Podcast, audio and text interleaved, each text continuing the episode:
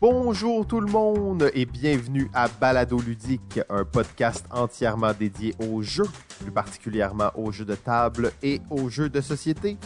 Aujourd'hui, saison 10, épisode 7, 7, 7, euh, les 50 jeux les plus influents des 50 dernières années, de 2000 à 2007. C'est ce qu'on va voir aujourd'hui. Je suis Simon et comme à l'habitude, je suis en compagnie de Pierre. Euh, salut Pierre. Salut Simon. Oh yes, fait que la saison 7, on approche de la fin de la saison à grands pas. On est dans des jeux de plus en plus connus, en hein, 2000 à 2007. Donc on va, on va, ben, on va présenter aux gens des jeux qu'ils ont sûrement eu la chance de jouer. Ça, c'est assez évident, je pense, parce que lorsqu'on parle de 2000 à 2007, on commence à parler d'auditeurs qui peuvent euh, avoir commencé à leur passion de jeu depuis 20 ans. Euh, et puis, ben, ils vont probablement reconnaître dans les jeux qu'on a choisis dans cette liste, euh, ils vont reconnaître probablement des souvenirs qu'ils ont vécu quand ces jeux-là sont apparus dans le marché. Parce que forcément, ces jeux-là, s'ils sont influençables, pas influençables plutôt, mais euh, influenceurs, c'est parce que euh, ils ont fait quand même un bruit assez considérable quand ils sont sortis.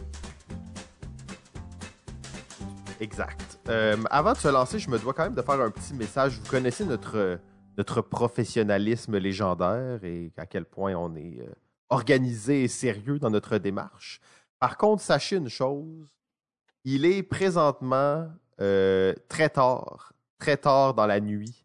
Et oui, il est très tard dans la nuit au moment où nous enregistrons cet épisode, qui sortira pour nous qui enregistrons euh, demain matin. On pourrait même dire tantôt matin. Euh, donc, on n'aura pas du tout le temps de faire du montage parce que dès qu'on a fini l'enregistrement, il faut préparer la vidéo sur YouTube, préparer les annonces sur Facebook, uploader les fichiers audio, préparer tout ça. Donc, sachez qu'il n'y aura aucun montage dans cet épisode. Alors, Pierre, il va falloir que tu fasses attention parce qu'on coupe à peu près euh, ben, autour de 45 minutes à chaque épisode. Fait que là, il va falloir que, tu te contiennes un peu. Là. Pas de pression, pas de pression. Non, c'est ça, exact. Pas de, pas de propos euh, déplacés non plus. On essaie de garder ça le plus euh, politically correct, OK? Tu me pas mal, mais bon, on va essayer. On va, on va essayer de notre mieux. Euh, sinon, ben, merci tout le monde d'être encore là pour cette saison. À date, c'est un très beau parcours. On était au Delirium ludique de Québec, la première convention de jeux auquel on a assisté depuis les deux dernières années. Euh, on était là en tant que locomuse. On a pu présenter notre projet des papiers aux gens qui étaient là. Euh, mais juste d'être là, de jouer avec des gens, ça faisait du bien. C'était le fun. donc, c'était très cool. Hein? C'était très rafraîchissant, oui. Euh, je pense que les gens qui étaient là ont même très, très apprécié ce moment-là parce que c'est bien beau jouer en ligne parce que maintenant les jeux de société sont vraiment très, très développés sur des plateformes euh, Internet. Euh, Second Life. Second Life, oui. ou Board Game Arena, je pense. World of Warcraft. World of Warcraft aussi.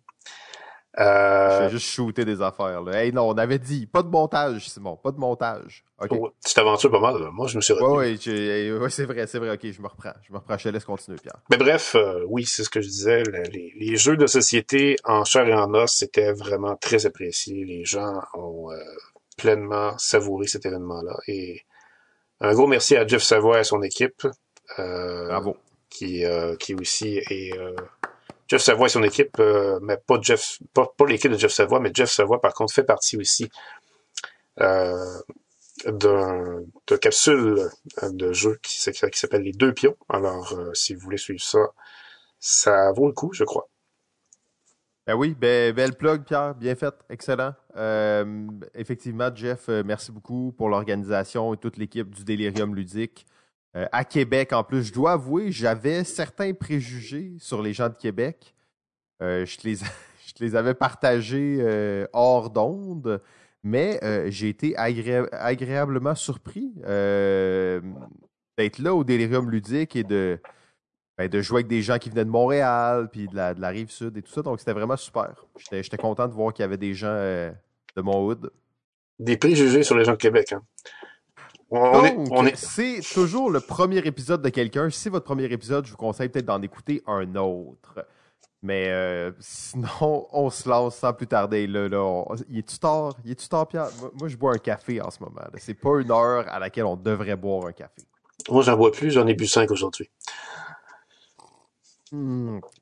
Ah, ouais, ouais, on devrait vraiment pas boire de café à ce temps-là. C'est pas décent. Euh, sinon, ben, party de fin de saison de balado ludique, mais pour les gens qui écoutent ça en live seulement, parce que c'est dans trois jours quand vous l'écoutez, la sortie de l'épisode, euh, qui est aussi la même journée à laquelle on a enregistré cet épisode. Et sans plus tarder, on continue notre périple dans les jeux les plus influents des 50 dernières années et on commence ça comme à l'habitude avec un angle d'attaque pour euh, l'épisode. On va faire une espèce de résumé probablement à la fin de tous les angles de réflexion sur les, les critères de sélection pour qu'un jeu euh, ait de l'influence et soit considéré comme un jeu influent. Pierre, ce sera quoi le critère aujourd'hui? Le critère aujourd'hui, c'est l'intemporalité. Oh, Euh, beau terme, c'est- un beau terme, n'est-ce pas? C'est un terme, je pense, qui a sa place amplement dans ce qui peut qualifier un jeu de influenceur dans euh, la liste. Parce que qui dit intemporalité dit jeu qui ne vieillit pas, qui euh, ne, ne meurt pas avec les modes, mais plutôt qui survit d'une décennie à l'autre. Et euh, c'est bel et bien le cas de nos jeux qu'on va présenter aujourd'hui. Je pense qu'il n'y en a pas un seul qui n'a pas connu de réédition dans les trois dernières années, c'est-à-dire depuis euh, 2017-18, euh, au moment où on enregistre cette émission. Il y en a peut-être un, peut-être qui n'a pas été réédité, mais il reste quand même qu'on parle de jeux qui ont 20 ans d'existence, 15 ans d'existence, et qui sont encore réédités en 2021. C'est- Ben, juste, t'as t'as mis un point important. On oublie souvent, tu les jeux qui ont 20 ans d'existence et qui sont encore réédités, par rapport aux jeux qui sont sortis, il y en a vraiment pas beaucoup. Euh, Il y en a très peu là, qui franchissent ce cap-là. là. Oui, et c'est un tour de force parce que on sait à quel point il y a des armadas de jeux qui sortent à, à chaque année. Alors, le potentiel est là pour faire oublier ces jeux-là qu'on a vu apparaître il y a 15 et 20 ans. Et pourtant, euh, ils restent comme, euh, comme des euh, irréductibles gaulois, disons. Ouais, puis en plus, on avait parlé que les, les mécanismes de jeu pouvaient être, euh, être ou améliorés par des nouveaux jeux qui sortaient. Ça veut dire que les jeux qui datent d'il y a 20 ans et même il y a 50 ans, ce sont des jeux qui l'avaient très bien fait à ce moment-là, parce que même si la mécanique a été réutilisée, réinventée, retwistée, ben, cette première version, ou en tout cas cette version originale, était en- est encore valable de nos jours. Oui, absolument. Parce qu'on avait frappé dans le mille, tout simplement. Alors, euh, ben, sans plus tarder, on va se lancer avec les jeux du jour. Et la dernière fois, on s'était laissé en l'an 2000. Juste pour vous dire, on était en l'an 2000 avec la sortie du jeu Carcassonne. Euh, on parlait du, euh, trio euh, ultime des jeux dits modernes, donc Catan, Carcassonne et le troisième, on, on va le voir éventuellement. Donc, nous sommes en l'an en l'an 2000 et l'histoire que je m'apprête à vous raconter, par contre, commence bien avant l'an 2000. Euh, ça commence en 1991 avec deux Français, Thomas Vu- euh, Vuarchek et euh, Pierrick Yakovenko. On dirait pas des noms de Français, mais bon, c'était des Français. Euh, donc Thomas et Pierrick sont, sont des amis, des jeunes dans la vingtaine, des gens qui aiment bien euh, faire la fête, boire de la bière de temps en temps et tout ça. Euh, ils connaissaient pas vraiment les jeux modernes. En fait, c'était des gens qui, aiment- qui aimaient ça jouer à des jeux de cartes, à des jeux de, des petits jeux que tout le monde connaissait, des jeux comme ça. Et ils aimaient ça aussi personnaliser ces jeux-là. Donc, mettons qu'ils jouaient à un jeu de cartes souvent, ils allaient éventuellement faire leur propre carte avec leur propre dessin. D'ailleurs, euh, Thomas euh, V, là, on va l'appeler Thomas V pour la forme, euh, était, est, illustrateur graphiste. Donc, ils faisaient leur propre, leur propre chose. Et ils ont eu l'idée, on ne fera pas traîner le suspense éternellement, ils jouaient à un jeu, le jeu du briquet. Euh, oh, certaines personnes dans la légende disent le jeu du bouchon. Mais quand on, écoute les entrevues avec les auteurs et tout ils, parlent clairement du jeu du briquet, qui consiste à attraper euh, un, briquet au centre de la table le plus vite possible quand deux personnes flippent la même carte. Et là, ceux qui sont alertes auront bien compris euh, que ce jeu est l'inspiration première pour un succès mondial encore à ce jour, un jeu euh, d'une violence inouïe, une arme de destruction massive de base, j'ai nommé Jungle Speed. 8 millions de copies vendues, euh, de nos jours étant euh, distribuées et publiées par Asmodée. donc, c'est toute une histoire qui est celle de Jungle Speed. Et tu sais, on parle de jeux influents des 50 dernières années, tout ça. C'est drôle parce qu'on a vraiment comme deux espèces d'idées. On a les gens qui sont des designers de jeux, qui réfléchissent le jeu et tout ça et font vraiment des, des, intellectuels du jeu. Et de l'autre côté, on a les gens qui ne sont pas des, des, designers de jeux, mais qui créent des succès euh, planétaires, en fait. Et Jungle Speed est exactement cet exemple-là. Euh, parce que c'est pas des designers. D'ailleurs, euh, je sais même pas si euh, Pierrick Yakovenko a publié d'autres jeux par la suite. Je sais que Thomas Vuarchek en a publié deux autres dans les 15 dernières années. puis c'est des jeux qui sont un peu passés, passés sous silence. Donc ce n'est pas des designers dans l'âme, c'est des gens qui ont eu la bonne idée au bon moment et qui ont suivi leur instinct là-dessus. Donc, on se replonge euh, dans, l'idée. Euh, c'est l'époque de Trivial Pursuit, justement, dans une époque très euh, où le jeu pour adultes est très cérébral, soit qu'on a la stratégie d'un côté, on a le côté justement très intellectuel, élitiste de Trivial Pursuit, et même si on recule de Mastermind qui avait lancé ce mouvement-là, ou les jeux stratégiques, les wargames, les jeux de rôle, mais on n'a pas en fait le le jeu convivial. Il, n'existe pas vraiment pour adultes. de jeu un peu fou pour que les adultes s'amusent. Euh, je dis les adultes, mais en réalité, ça peut être autant les enfants, mais qui va plaire aussi à un public plus âgé. Ça n'existe pas vraiment. Et on a en fait ces deux types qui ont l'idée, euh, ils commencent à, modifier justement le jeu du briquet pour faire leur propre création. Euh, ils en font une petite production, c'est fait à la main. Ils en ont fait 200 à la main. Euh, vous connaissez Jungle Speed, je ne vous expliquerai pas le concept, mais ils font les totems vraiment trop élaborés. Ils sont tous uniques. Le dessin sur chaque totem est unique, une peinture complète. Euh, il, il numérote, il y en a 200. Et euh, ils commencent à se promener dans les bars avec ça. En fait, dans les, les bars. et là, dans certaines entrevues qu'on voit, ils disaient que c'était pour boire gratuitement. Eux, ils se pointaient dans des bars, ils faisaient de l'animation. Et là, ils pétait tout. En fait, ils cassaient des verres, ils cassaient des tables. Donc, ça a commencé à être un peu extrême. Fait qu'ils ont même fabriqué des tables spéciales pour jouer à Jungle Speed, où dans le fond, tu as une espèce de, réceptacle pour tenir ta bière sous la table, parce que comme ça, vraiment, sur la table, tu peux jouer à Jungle Speed. Et eux, ils organisaient le championnat du monde de Jungle Speed à chaque soir dans les bars.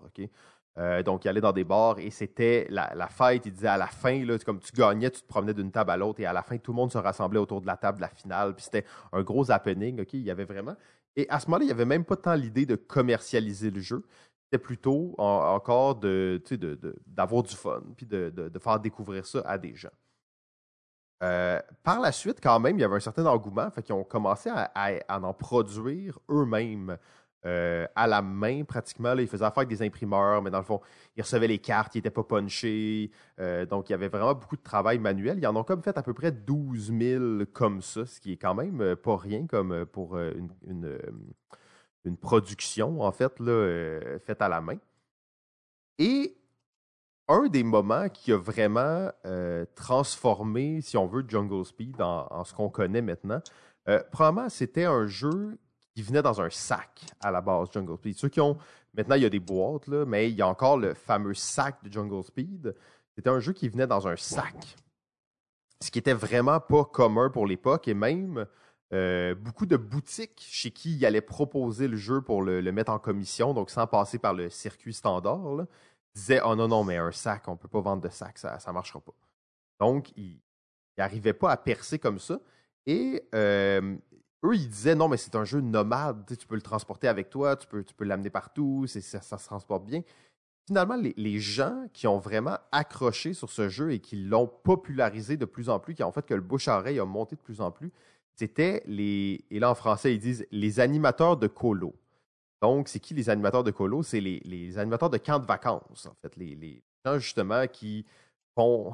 On, les on les connaît, ces gens-là, les animateurs de camps de vacances. Hein. Ils se promènent avec des sacs, ils vivent dans, des communes, hein. c'est des, des genres de hippies de la nature et tout ça.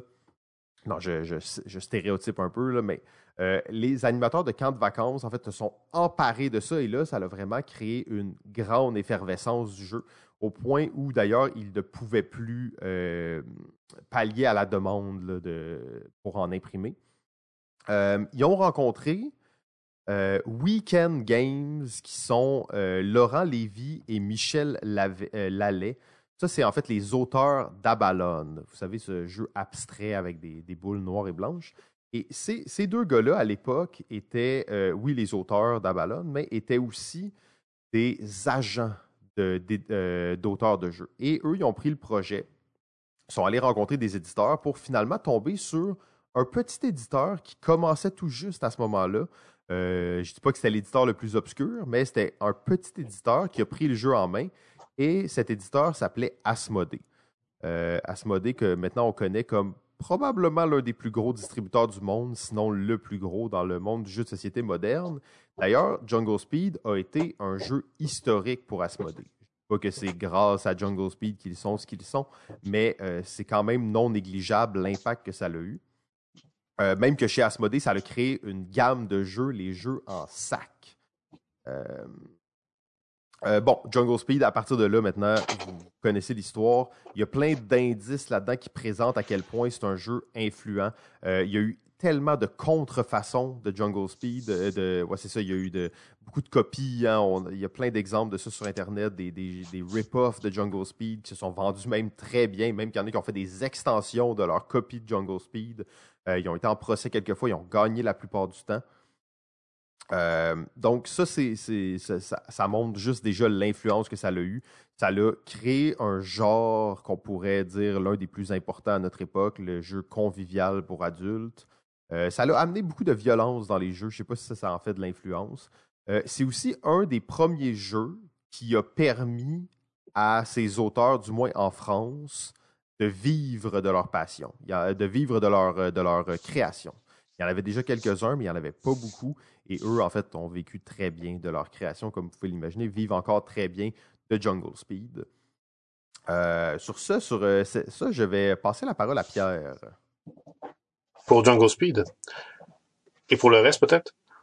Ben, pour, pour, Jungle Speed, si tu avais peut-être euh, une, une, raison supplémentaire pour dire à quel point il était influent oui, euh, ben Jungle Speed effectivement est influent, euh, mais avant, je vais quand même faire un meilleur coup de pas pour euh, ceux qui sont rigoureux dans ce qu'on dit par rapport aux informations historiques des jeux qu'on vous mentionne, parce que Jungle Speed, en fait, ce n'est pas de 2000 qu'il date, mais c'est de 1997.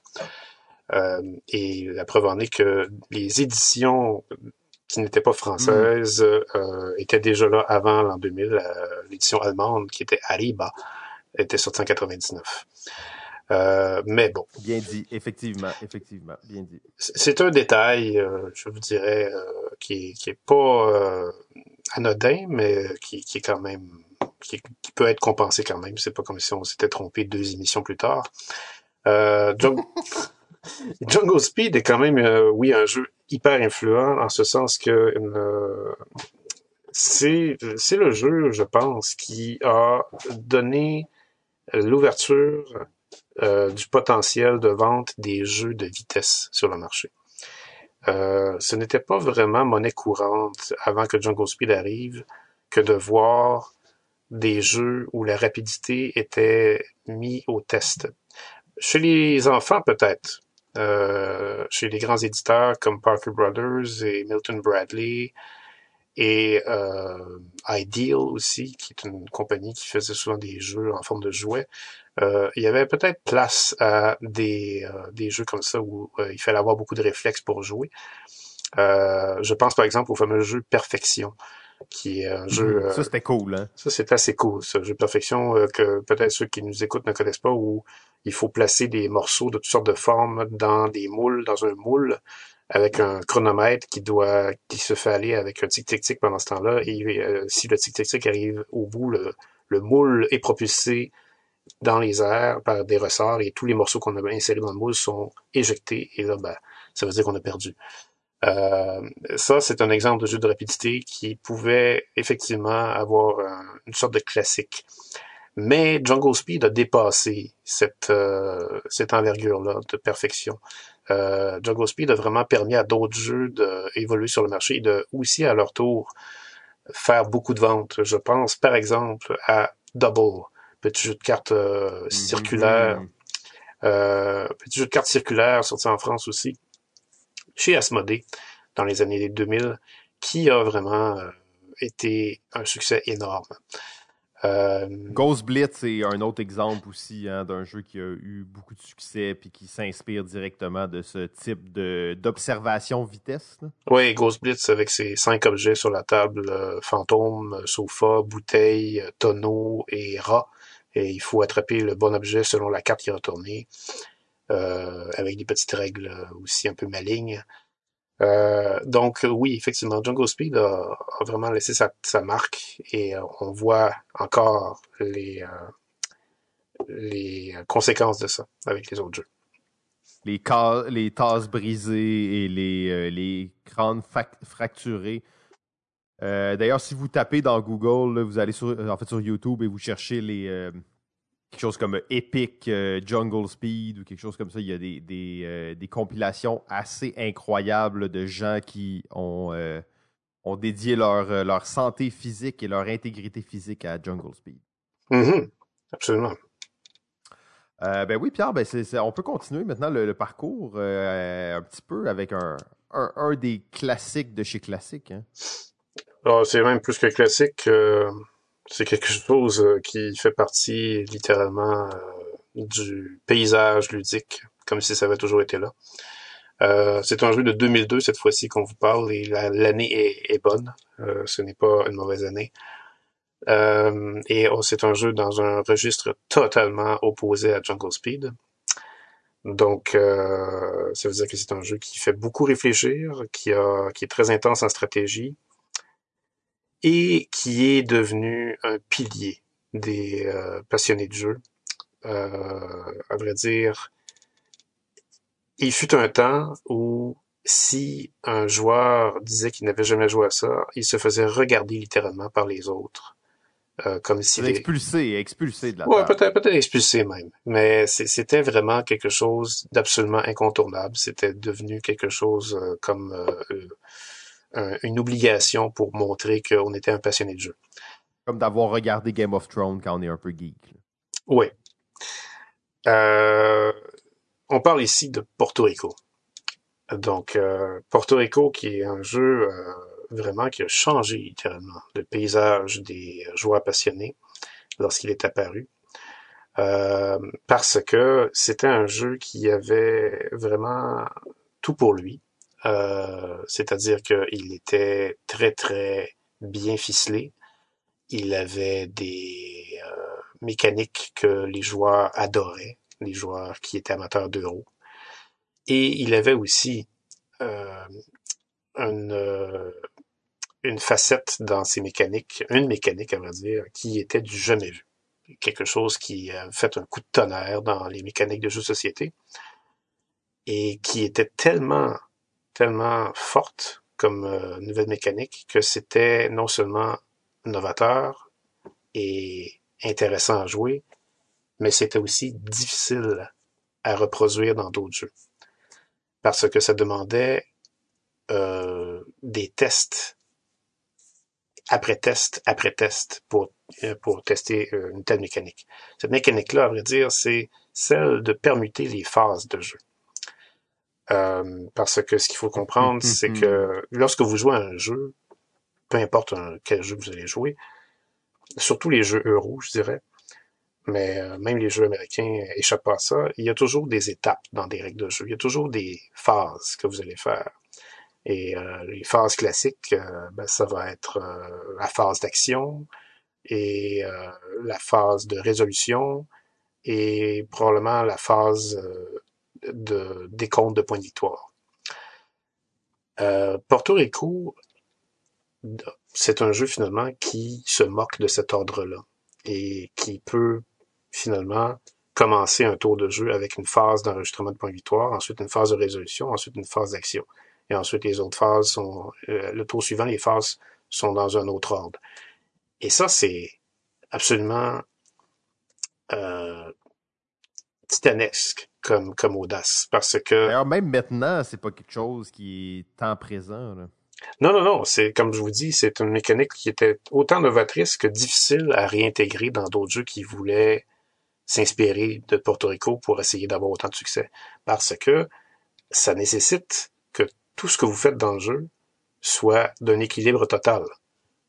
À chaque phase que vous allez faire des actions ou des choses, finalement, il va falloir que ces choses-là que vous faites ne soient, ne soient pas trop omniprésentes par rapport à d'autres choses que vous allez faire dans d'autres phases, parce que sinon, l'ordre de permutation, la permutation finalement des, phases, euh, va, forcément être affecté.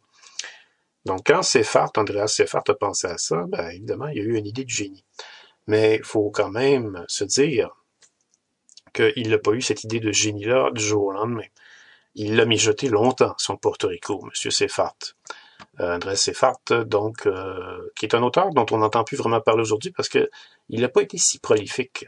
C'est un peu comme s'il était passé dans le paysage ludique, qui s'était donné pour mission de faire des jeux qui allaient marquer à jamais l'histoire des jeux. Puis une fois que sa mission était remplie, ben, il pouvait s'en aller parce qu'on n'a pas vu de nouveauté de cet auteur-là depuis 2007.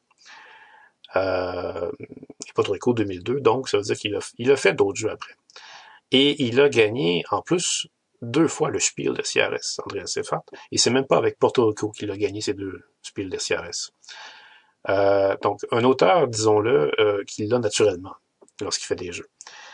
Euh, c'est incroyable hein, comme truc, une étoile filante qui s'est pointée. Puis, euh, Oui, euh, il est pratiquement comme Klaus Teuber, l'auteur des Colons de Catane, parce que Teuber aussi n'est plus euh, aussi actif qu'il l'a déjà été dans la création des jeux.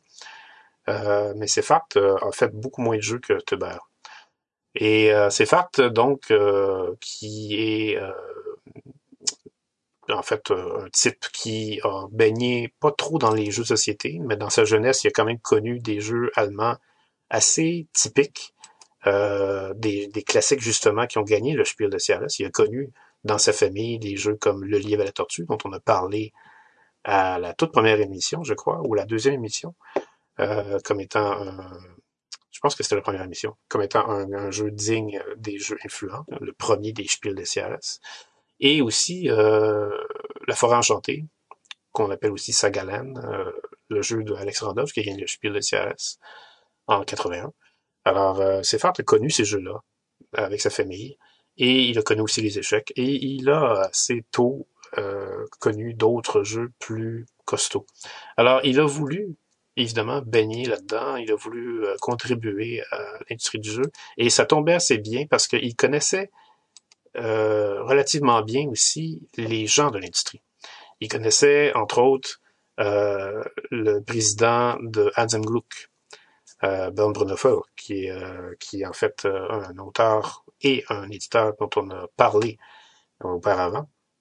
Parce que c'est pas la première fois qu'on parle d'Anzim Gluck. Vous vous rendez compte qu'Anzim Gluck est un éditeur qui a contribué beaucoup aux jeux influents. Euh, et il a aussi, ben, il a connu cette, cette, personne-là à cause de sa femme qui travaillait chez Gluck. Il a aussi, en fait, il travaillait chez Schmidt, je crois. Et Schmidt était lié à Gluck. Il a aussi connu Stéphane Brook, qui était une personne qui travaillait pour Ravensburger et qui a parti la gamme Alea. La gamme Alea, c'est la gamme qui a publié Porto Rico. Alors, il était très bien placé pour faire des jeux et les éditer. Ça veut pas dire par contre que chacun de ces jeux est édité, mais euh, il a déjà quand même révélé dans une entrevue que aucun de ces protos qui n'étaient pas entièrement terminés euh, et complètement euh, testés n'a pas été édité. Euh, et Sefart aussi a gagné le Spiel avec un jeu familial. C'est-à-dire que son premier Spiel de CRS, il l'a gagné avec Manhattan. Et Manhattan est un jeu qui a été réédité aussi dans les dernières années. Et c'est un jeu quand même très très chouette, Manhattan, mais on ne s'étendra pas là-dessus. Euh, mais comme il a gagné le Spiel des CRS en 94 avec ce jeu-là, Sefart est un homme de défi et il voulait faire un jeu qui allait être plus acclamé que ça. C'est quand même fou en plus parce que tu te dis, il a été là pendant pas si longtemps, il a pas fait tant de jeux, mais en réalité, il a gagné le Spiel en 94. Ouais. Mais le jeu qui a sorti après, c'est presque dix ans plus tard, puis c'est Puerto Rico, en fait. C'est ça, exactement. Comme rien entre les deux, là. il y a comme presque 10 ans entre les deux décors. C'est assez incroyable. Oui, euh, c'est assez incroyable, effectivement, et, euh, et ça prend vraiment une détermination du tonnerre pour essayer de faire un succès qui va aller encore plus loin que Manhattan, qui gagne le Spiel de CRS. Euh, le monsieur, disons, n'était pas du tout prêt à la facilité. Euh, et aussi, il était quand même équipé, euh, professionnellement parlant, c'est un contrôleur financier dans une compagnie de télécommunications, en fait, euh, Deutsche Telekom euh, AG. Donc, euh, c'est c'est un monsieur, finalement, qui avait la rationalité facile pour faire des jeux. quand il a créé Porto Rico, il s'est inspiré de plusieurs jeux, à vrai dire. il a commencé par faire un jeu qui pouvait ressembler au jeu Outpost. Outpost, pour ceux qui ne connaissaient pas, c'est un jeu assez pionnier. Euh, c'est un jeu sorti en 1991, un jeu américain, qui euh, vraiment a été parmi les tout premiers jeux euro gestion de ressources. Ce qui est assez bizarre parce que c'est un jeu américain.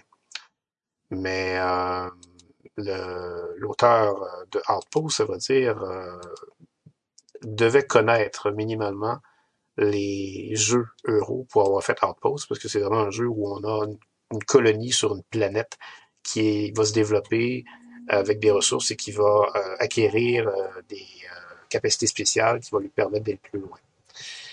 Euh, Porto Rico ressemblait beaucoup à ça au début. Alors, euh, Cefart, évidemment, en, en, homme de défi qu'il était, il n'était pas satisfait. Il voulait aller plus loin.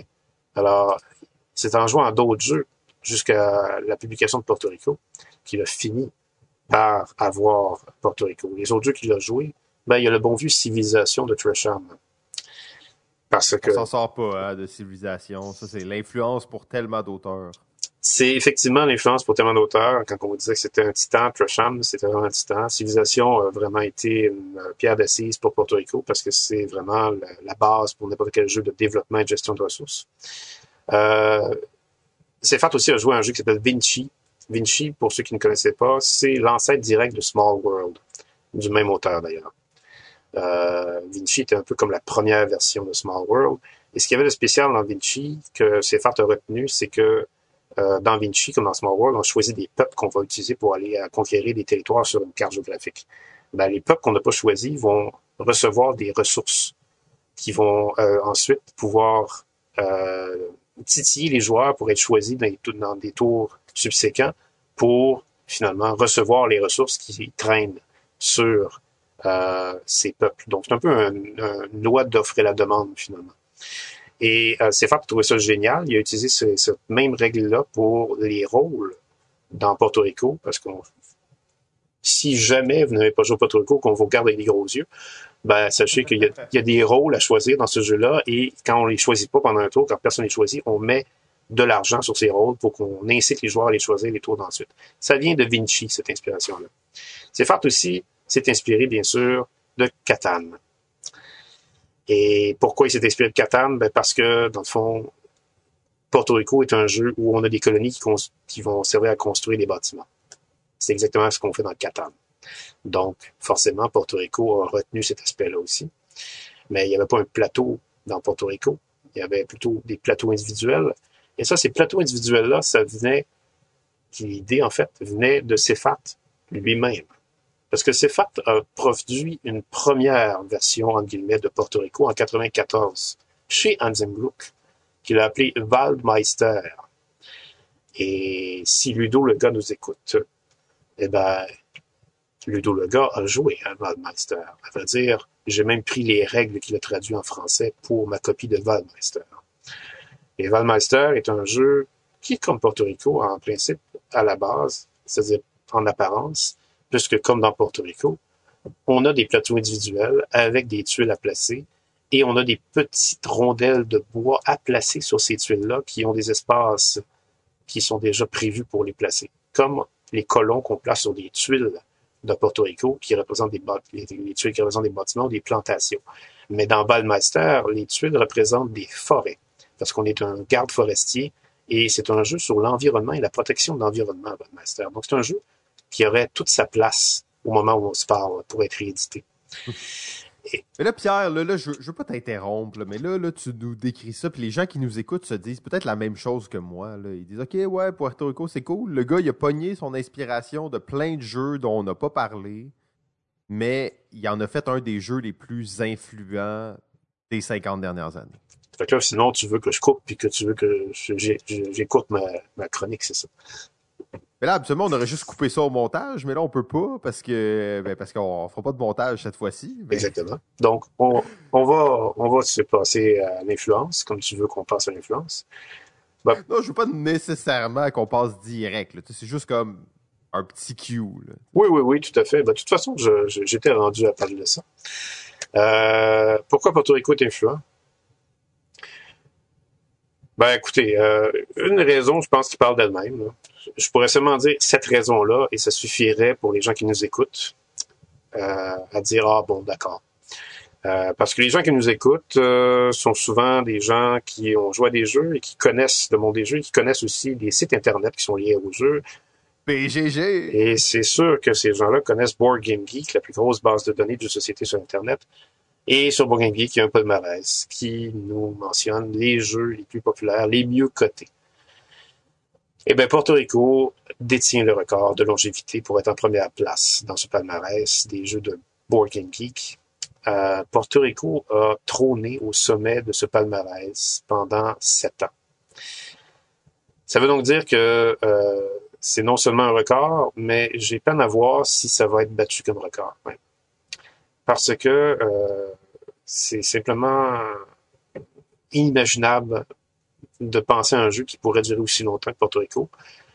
Ça vous montre, ça vous témoigne, va dire, à quel point ce jeu-là était le jeu des jeux qui était respecté par les passionnés de société il y a 15 ans. Celui qui était le passage obligé pour n'importe qui qui voulait se lancer dans ce hobby. Euh, et ça, ben évidemment, c'est sans compter la panoplie de prix que Porto Rico a gagné, même s'il n'a pas gagné le Spiel des CRS. Euh, D'ailleurs, penses-tu, pour l'affaire du Spiel, c'est que on s'entend que ce jeu-là est plus dans la tranche gamer. C'est pas nécessairement le, méga jeu et tout ça, mais c'est plus un jeu gamer qu'un jeu familial. J'ai comme l'impression qu'il a, a, manqué le Spiel parce qu'il était peut-être un peu trop un peu trop complexe. Là. Ouais, ben c'est pas mal ça, à vrai dire. Euh, le Kenner Spiel, qui existe depuis 2010, aurait forcément récompensé Porto Rico s'il avait existé à l'époque. Et on avait parlé de El Grande euh, auparavant, dans les émissions d'avant, comme étant un jeu d'exception qui avait exceptionnellement, à vrai dire, gagné le Spiel des CRS en 96. Mais c'était vraiment une exception. Euh, parce qu'El Grande et Porto Rico ont à peu près la même complexité. Mais euh, il n'y a pas eu d'autres jeux après, après ça. Peut-être qu'il y en a eu quelques-uns comme Tikal, qui pourrait être de la même veine que Grande, mais Tikal a quand même un petit côté plus familial. Euh, Torres aussi, qui avait gagné en 2000, pouvait avoir des, parallèles avec El Grande. Mais Porto Rico, euh, vraiment, ça ça, ça, ça, ça, ça avait un, côté un peu trop euh, complexe, je dirais, un peu trop euh, audacieux pour, euh, pour qu'un jury puisse dire que c'était le jeu de l'année. C'était typiquement pas un jeu qu'une famille pouvait simplement se lancer dans une partie un dimanche soir. C'est quand même parce que c'est un jeu où il faut, faut vous imaginer expliquer ce jeu-là c'est presque en fait c'est un peu comme le comme expliquer root euh, root que plusieurs qui nous écoutent connaissez, Root est un jeu où vous devez expliquer plusieurs façons de jouer. Ben, Porto Rico, c'est la même chose. Vous devez expliquer chaque phase indépendamment les unes des autres, parce que les phases sont indépendantes les unes des autres, on peut les permuter. Euh, donc, c'est très, très particulier comme jeu, et c'est en ce sens qu'il est complexe. Euh, il y a même une phrase à la blague qui, est passée à l'histoire dans les communautés des joueurs au Québec euh, avec Porto Rico pour montrer son influence. Moi, je le mentionnais toujours pendant une bonne dizaine d'années. À chaque fois que j'expliquais un jeu, un jeu complexe, je commençais toujours par leur dire ben, vous savez, ce jeu-là, c'est comme Porto Rico, mais c'est différent. Euh, parce que c'est, Pierre, Pierre, Pierre, est-ce que c'est toi qui as rendu cette phrase-là célèbre à cause que tu le disais chaque fois ou? Ben, je pense que j'ai probablement un peu euh, à voir avec ça, effectivement. Euh, la phrase n'est pas de moi, par contre, mais, mais, c'est, quand même une phrase que j'ai popularisée. donc, oui, on pourrait en parler encore de Porto Rico, mais je pense que les gens qui nous écoutent savent très bien que c'est un jeu incontournable. C'est un jeu vraiment qui a marqué son époque, qui marque encore son époque, euh, qui est encore édité aujourd'hui, qui, euh, a une édition anniversaire euh, très convoitée, qui va en avoir une autre d'ailleurs au moment où on se parle. Et c'est un jeu qui est très, très difficile à dépasser. Il a été dépassé éventuellement parce qu'on ne peut pas rester éternel, mais ça reste quand même un jeu qui est très difficile à, oublier. Oui, on parlait d'intemporalité, justement. C'est peut-être un jeu qui a été dépassé dans le classement, mais c'est un jeu qui a encore peu de comparables, à part tous les jeux qui ressemblent à Puerto Rico, bien entendu. Mais en termes de d'expérience générale, quand tu veux jouer à Puerto Rico, il n'y a pas grand-chose que tu peux dire « Ah, je vais jouer à ça à la place. » Dans ta ludothèque, quand tu as Puerto Rico, c'est dur de le dire « Je vais l'enlever parce que j'ai tel jeu, en fait. » Oui, malgré le fait qu'il y a eu des jeux qui ont essayé de, qui, ont, qui, ont, pris la mécanique de Puerto Rico. On pense par exemple à Twilight Imperium. Euh, ouais, mais dans un autre registre quand même. Ben, c'est exact. Fait que vous voyez que même quand vous avez euh, des jeux qui pourraient ressembler un peu à Puerto Rico, euh, ça reste quand même que c'est assez différent. Excellent, ben euh, c'est super. Fait qu'on se, on se propulse deux ans plus tard avec un jeu dont je dois me, me, plier euh, à toi, Pierre, parce que je n'ai jamais joué à ce jeu, mais au-delà de ne jamais avoir joué à ce jeu, je n'ai jamais entendu parler de ce jeu. Bon. Alors, ça trahit peut-être le fait que, lorsque je disais au début de l'émission que tous les jeux qu'on mentionne aujourd'hui sont dans l'intemporalité. Celui-là, peut-être, ne l'est pas. Celui-là ne l'est peut-être pas.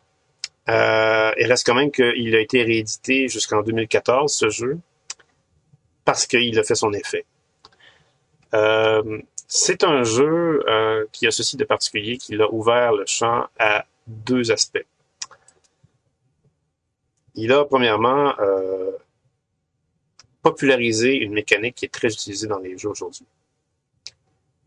Il n'a pas été le principal responsable de cette popularisation-là, mais il a quand même euh, vraiment un bon coup d'envoi.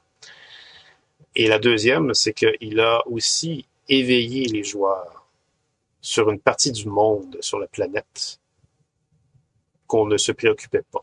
Exactement. D'ailleurs, on n'a jamais parlé hein, de cette région du monde encore. Pourtant, maintenant, c'est une des régions les plus importantes quand on pense aux jeux de société. Oui. En fait, ce jeu-là a le même rôle euh, pour cette région-là que Adèle Verpflichtet a eu pour les jeux allemands, lorsqu'on a parlé de Aldel Euh, ce jeu-là, c'est Fairy Tail. Et Fairy Tail, c'est un jeu qui, à noter, c'est Fairy Tail au singulier et non pas Fairy Tales, comme peut-être certains vont penser, parce qu'il y a un jeu, effectivement, qui s'appelle Fairy Tales, qui a d'ailleurs euh, été nominé au Kennerspiel 2021. Euh, mais euh, Fairy Tail au singulier est un jeu qui se qui, euh, qui, qui vient en fait d'un pays qui était très très ancré dans les jeux de société avant et qui est tout un monde à explorer.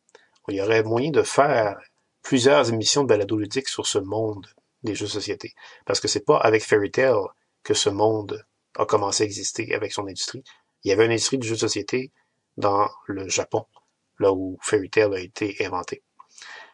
Euh, Fairy Tail est un jeu de cartes, tout petit jeu de cartes, avec, vous vous en doutez, des dessins de contes de fées, parce que ça veut dire contes de fées, Fairy Tail. Et c'est euh, un conte de fées manga? Conte de fées manga aussi, oui. Il faut effectivement le souligner parce que on est dans le Japon, alors on a une culture japonaise à respecter également. Et euh, Fairy Tail donc euh, avait euh, ce cachet très très japonais simplement avec ses illustrations. Et son autre exotique. Exotique exactement. Donc il fallait forcément s'intéresser à ça pour s'intéresser à Fairy Tail. Et s'il il fallait pas s'intéresser à ça, il fallait du moins que ça ne nous dérange pas trop trop. Parce qu'il y en a, faut se dire, il y en a des gens pour qui euh, les mangas, c'est, c'est pratiquement repoussant. C'est, vraiment pas quelque chose d'intéressant euh, pour eux. Euh, mais pour les personnes qui sont euh, qui sont moins sensibles à ça de façon négative, euh, Fairy Tail était bienvenu. Euh, surtout, évidemment, si on était intéressé à jouer à des jeux qui sortaient de la banalité. Euh, L'auteur de Fairy Tail, Satoshi Nakamura, était, en fait, est toujours un auteur au Japon, et c'est un auteur à succès même, parce qu'il a continué à faire des jeux après Fairy Tail, et euh, il est maintenant ancré dans les jeux de cartes à collectionner. Euh, son gros succès, c'est Vanguard, que ça s'appelle. Mais euh, il a commencé avec un éditeur, un tout petit éditeur qui s'appelait Yuhodo. En fait, c'est un éditeur qui existe encore. Et qui était euh, assez téméraire comme éditeur pour se lancer dans l'international en 2003, au Salon des Scènes, avec deux jeux qui étaient de son cru à lui. Euh, un qui s'appelait Mascarade et un autre qui s'appelait Fairy Tail. Et euh, ces deux petits jeux-là étaient dans un tout petit kiosque assez discret dans le Salon des Scènes 2003. Et euh, pour ceux et celles qui nous écoutent, qui êtes déjà allés au Salon des Scènes, vous savez que il y a effectivement des kiosques à Essen qui sont d'une discrétion pratiquement invisible, alors qu'il y en a d'autres, c'est l'extrême total contraire, c'est-à-dire que ça explose dans, vos yeux, puis si vous le ratez, vous êtes aveugle. Euh, alors, pour remarquer les petits éditeurs, euh, ils sont même ancrés tous dans le même endroit absolument. Il y a comme un, une place dans le salon des scènes où on a regroupé tous ces petits éditeurs très discrets. Ben, il faut être assez, euh, je dirais, euh, déterminé pour aller les voir, parce qu'on les voit pas du premier coup. Alors, il faut vraiment euh, se concentrer sur tout ce qu'il y a dans le salon. Ça a été le cas, entre autres, de monsieur euh, allemand, qui euh, s'est lancé dans l'édition lui aussi, quelques années plus tard. Un monsieur qui s'appelle Moritz Egert. Et si le nom Egert vous dit quelque chose, c'est parce que vous connaissez l'éditeur Egertspiel. Et si vous ne connaissez pas l'éditeur Egerspiel, eh ben, sachez que Egerspiel a quand même été euh, responsable euh, il y a quelques années euh, de jeux quand même qui ont fait beaucoup de succès. Je pense par exemple à un jeu qui s'appelle, ben, en fait, c'est même très récent, un jeu qui s'appelle Quambra, via Degerspiel. Un jeu qui s'appelle Mombasa, via Degerspiel. Euh, même a déjà gagné un Kennerspiel qui s'appelait euh, Village ou en fait en français c'est Descendance. Donc Eggerspiel, euh, c'est un éditeur euh, qui a quand même fait ses armes. Et Moritz Egert, c'était un amateur sérieux de société, qui voulait vraiment s'intéresser à des jeux qui pouvaient vraiment être prometteurs. Cela dit, il n'a jamais édité Fairy Tail. Mais il était très, très... Ah! Quel punch! Il était très stimulé euh, par euh, le jeu qu'il a, découvert que l'auteur de Fairy Tail s'est acharné à vouloir lui présenter parce que c'est comme ça qu'il raconte sa découverte de Fairy Tail de Mascarade. Euh, il a vu l'auteur de Fairy Tail littéralement l'assiéger avec ses jeux, aller le chercher dans les allées et lui dire joue à mon jeu, joue à mon jeu, je te garantis que ça va être un succès. Et comme de fait, Maurice Segert a joué et il en a parlé à ses compères dans le underground de la communauté de l'industrie des jeux allemands et ça le fait vraiment son petit chemin. Et ça s'est rendu jusqu'à un certain Zev Schlesinger, qui n'est pas un Allemand, mais plutôt un Américain juif, responsable d'une autre maison d'édition qui s'appelle Z-Men Games. Et si, et si vous connaissez Z-Men Games, c'est parce que vous connaissez Pandémie. Parce que Pandémie, c'est chez Z-Men Games qu'il est sorti en premier. Euh, Zev Schlesinger, c'est le champion des, euh, des dénicheurs de jeux obscurs aux États-Unis. Lorsqu'il était à la tête de Zeman Games, il prenait pratiquement tout ce qu'on lui présentait, ou presque, parce qu'il adorait explorer les jeux dans toutes leurs facettes. Il était absolument pas difficile, il l'est toujours pas. Euh, c'est vraiment un vrai passionné. Alors quand il a entendu parler de Fairy Tail et quand euh, il a joué à Fairy Tail, ça n'a pas pris de temps qu'il a voulu signer le jeu pour une traduction une traduction en fait euh, anglaise. Et non seulement ça, mais il a recruté Richard Garfield pour en faire une variante. Parce que Richard Garfield a testé le jeu à SN aussi, euh, lorsqu'il était à SN en 2003. Et euh, Richard Garfield a bien aimé le jeu et il a conseillé à son auteur de faire une variante dans le jeu pour rendre ça plus piquant, je dirais. Maintenant, tout ça, ça a fait en sorte que Fairy Tail a vraiment eu un public et un public assez majeur, parce que Fairy Tail a fait parler sur beaucoup de lèvres. Bono Feduti, d'ailleurs, en parlait en grand bien. Il l'a inclus dans ses jeux préférés de l'année euh, lorsqu'il l'a découvert. C'était aussi un jeu qui mettait dans sa ludothèque idéale. Pourquoi Fairy Tail était si important? Pourquoi il était si facile de popularité? C'est parce que Fairy Tail, c'est littéralement la première version de Seven Wonders. Euh, c'est le premier jeu de cartes simples qui utilisait la mécanique de repêchage de cartes comme on la connaît dans Seven Wonders. Auparavant, on connaissait cette mécanique-là, mais pas comme Seven Wonders et Fairy Tail l'ont utilisé. C'est-à-dire que ce n'était pas des cartes que l'on avait en main et où on prenait une carte qu'on jouait et où ensuite on passait la main à gauche ou à droite pour recevoir ensuite une nouvelle main d'un de nos voisins la mécanique était plutôt réduite à une main commune de tous les joueurs qui se passait d'un joueur à l'autre. Mm-hmm. Et où on choisissait une carte dans chaque fois qu'on recevait la main. Donc, c'était le cas, par exemple, pour Citadel, justement, dans nos faits d'outils, où on choisissait un rôle parmi plusieurs qui étaient passés d'un joueur à l'autre.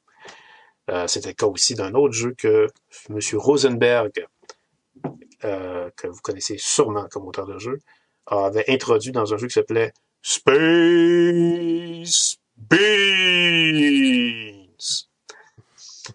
C'est un ancêtre de Bonanza, ça?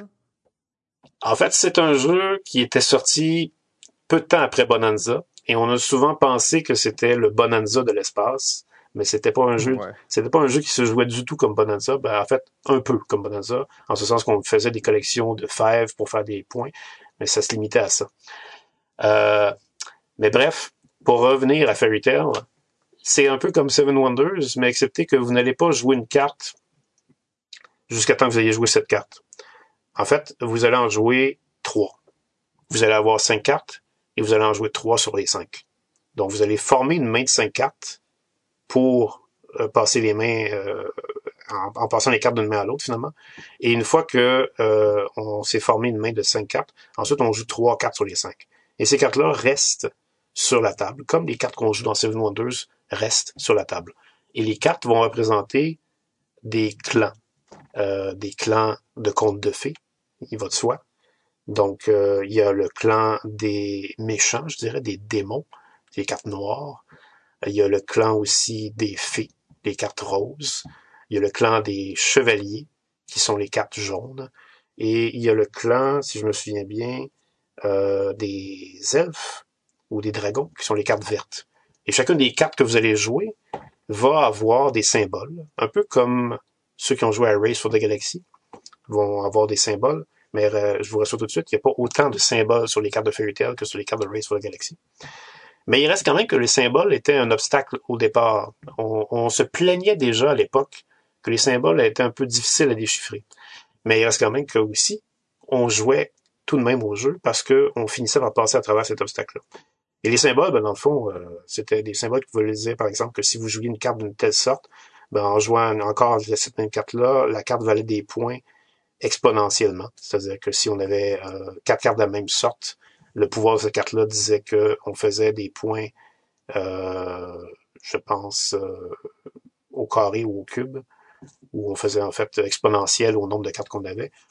il y avait d'autres cartes aussi qui pouvaient rajouter des points à d'autres cartes. À vrai dire, c'était des cartes qui faisaient des points essentiellement qu'on mettait sur la table. Il y avait des cartes que les cartes noires, elles, permettaient d'enlever des cartes des adversaires. Mais essentiellement, c'est des cartes qui, permettaient de faire des combos pour faire des points. Et c'était juste ça. Fairy Tail, c'est un jeu qui dure à peu près 15 à 20 minutes. Et c'était ça qui était très, très attrayant du jeu. C'est que c'était un jeu qui, que vous pouviez jouer vraiment euh, pour commencer une soirée ou pour finir une soirée très facilement.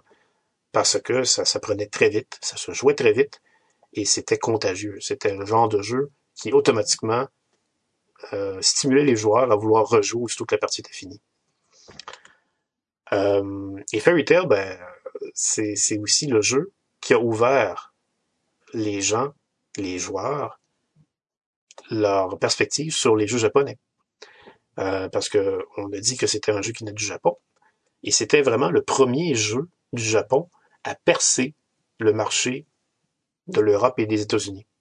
C'était vraiment le premier jeu moderne japonais, parce qu'il y avait des jeux japonais avant, qui étaient vraiment plus dans la tradition des jeux de société qu'on a connus avant les jeux euro. Mais Fairy Tail appartenait aux jeux euro, même s'il venait du Japon. Et il montrait qu'il y avait des auteurs au Japon qui commençaient à faire des jeux de ce style-là aussi. C'est comme ça, après ça, qu'on a vu des jeux comme Machikoro, ou Miniville, si vous voulez, et Love Letter. Euh, ben justement, tu sais, là, t'as bien quand même défendu le point de l'influence que qu'a pu avoir Fairy Tail, mais pour de mon point de vue, là, on va appeler ça l'invasion japonaise. C'est vraiment Love Letter qui l'a qui l'a cimenté et aussi qui l'a, à un certain point, défini. Ça l'a vraiment comme créé le style japonais à un certain point des jeux très très minimalistes, des jeux très simples. Ben, euh, euh, Love Letter et Miniville sont assez égaux, je dirais, dans ce, ce registre-là, parce que Miniville s'est rendu aussi au nominé du, du Spiel de CRS. Euh, Love Letter n'a pas fait cet exploit-là. Euh, en fait, non. C'est vrai, puis c'était la même année, en fait, effectivement. je pensais que c'était c'était pas la même année, mais c'est la même année, oui. Ouais, il me semble que c'était ça. Euh, Ouais, 2012. Fait que c'est quand même comme presque dix ans plus tard, malgré tout. Oui. Euh, mais ça, ça donnait le ton. Parce que euh, les auteurs de ces deux jeux-là n'ont sûrement pas été sans réfléchir aux raisons du succès de Fairy Tail. Ils ont... Ça, c'est sûr. Ça, c'est sûr. Effectivement. Et, Fairy Tail, effectivement, était un jeu assez minimaliste. Je vous l'ai dit, ça dure 15 à 20 minutes une partie. C'est des cartes qu'on se passe, on les joue sur la table, ça fait des points, c'est terminé. On fait trois manches, ça veut dire. Euh... Je pensais à Sushigo, hein. Ben oui, si. Exactement. Sushigo, à vrai dire, c'est un, c'est un autre Fairy Tail, un autre descendant de Fairy Tail qui est vraiment beaucoup plus proche de Fairy Tail que de Seven Wonders, à vrai dire. Euh, donc, euh, il y, a, y, a, y, a, quelque chose à, à disons, cogiter là-dedans. Euh, c'est vrai oh, que... Il y, a toute une réflexion à avoir. J'avoue que je vois bien ce que tu dis. Après ça, quand on me demande un jeu emblématique qui a mis le Japon sur la carte ludique, j'ai vraiment de la misère à décrocher de Love Letter parce que pour moi, ce jeu-là, il est, il est, tellement fort au niveau de sa résonance auprès du grand public. Quand on parle de jeu influent, c'est que Fairy Tail ne coche pas toutes les cases, euh, alors que Love Letter en coche vraiment beaucoup. Euh, oui, oui, oui. Euh, absolument. Love Letter pourrait cocher plus de cases que Fairy Tail. c'est, seulement, ce serait un peu injuste pour Fairy Tail de dire que c'est à cause de Love Letter que les gens connaissent les jeux japonais. Euh, c'est un peu comme si, on disait les gens connaissent les jeux allemands à cause de Catan, alors que Adèle versus était passé avant. Euh, et que c'était pas négligeable du tout parce que euh, peut-être que si Adèle versus n'était pas passé avant, on aurait peut-être porté moins attention à Catan.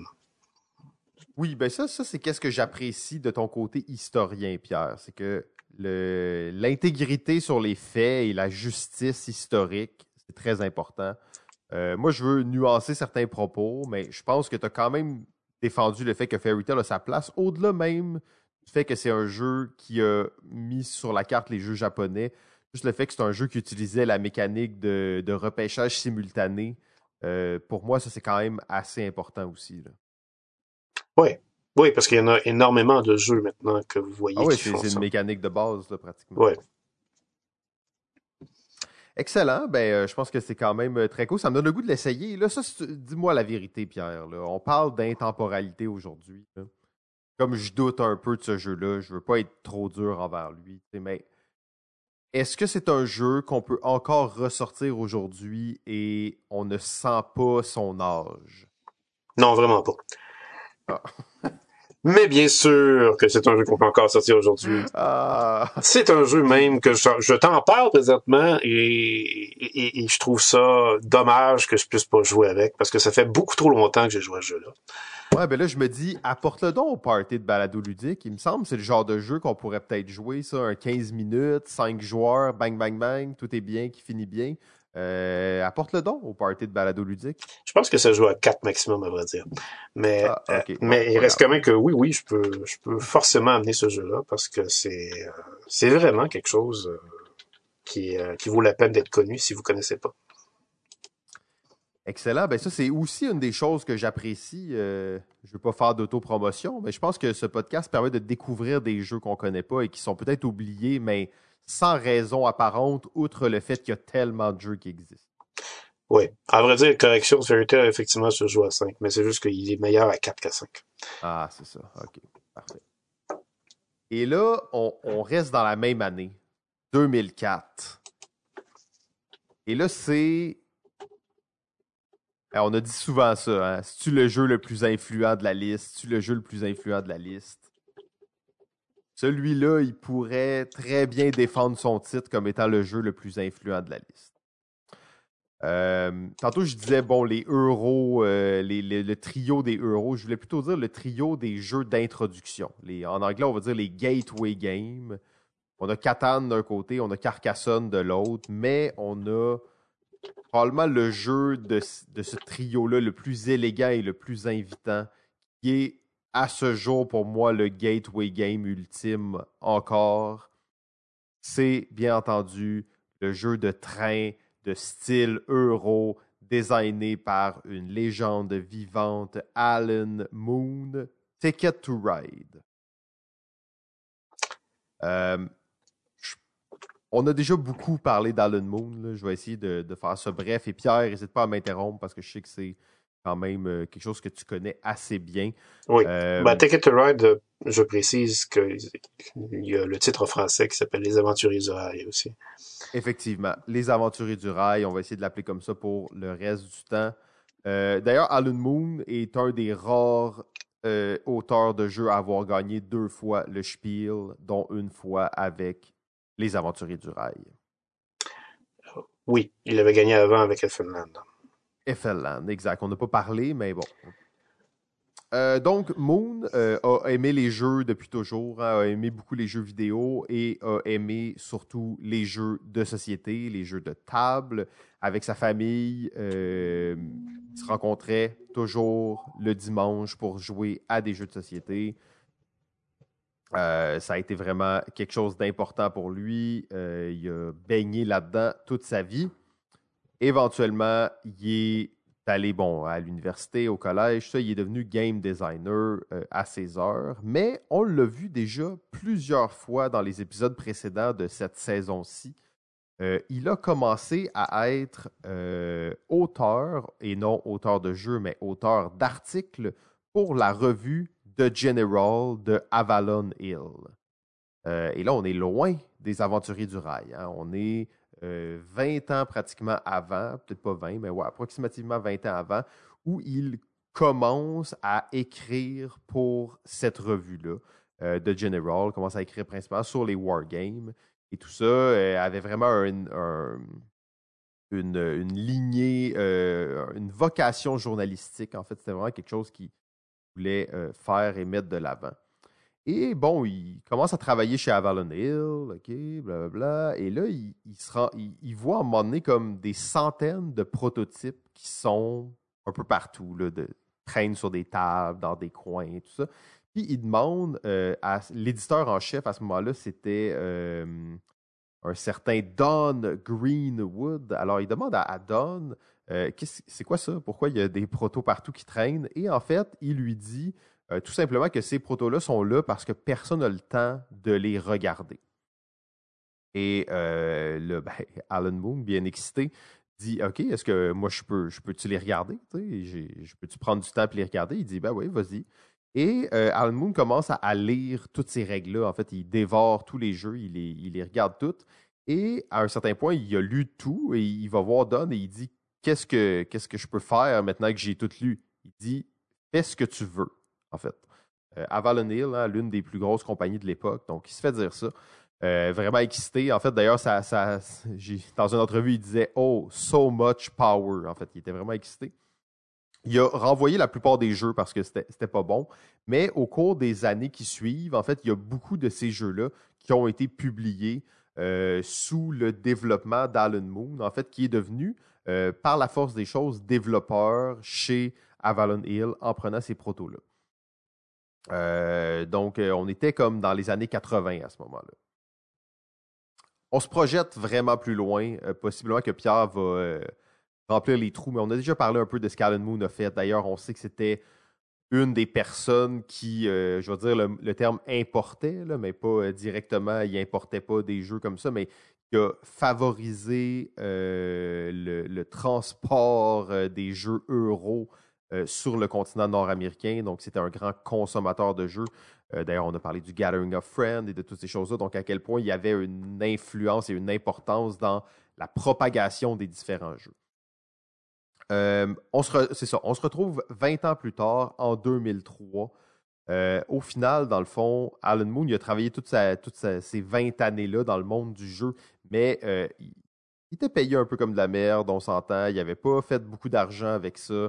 Il devait même être serveur euh, à, temps partiel pour comme pallier à ses fins de mois. Euh, il voulait vraiment designer des jeux. Et là, ça nous amène à parler de Thunder on the Tracks. Euh, Thunder on the Tracks. Alan Moon, je n'irai pas dans les détails, mais c'était un fan de trains. Il adorait les trains.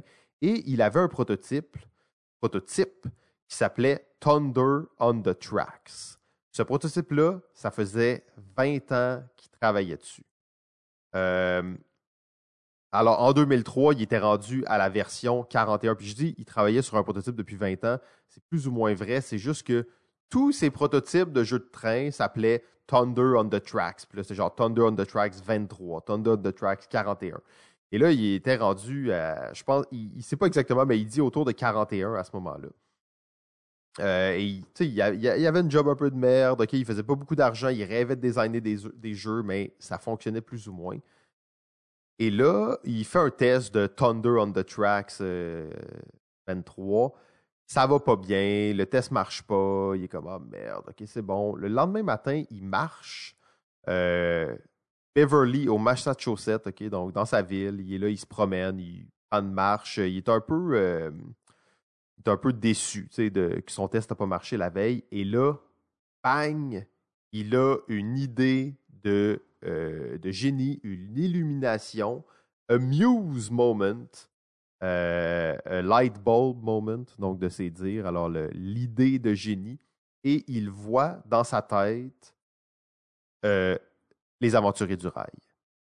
Il retourne chez lui en courant et de ses dires, la version du prototype qu'il a fait là, c'est 90% la version Ticket to Ride, Les Aventuriers du Rail, qui a été édité par la suite.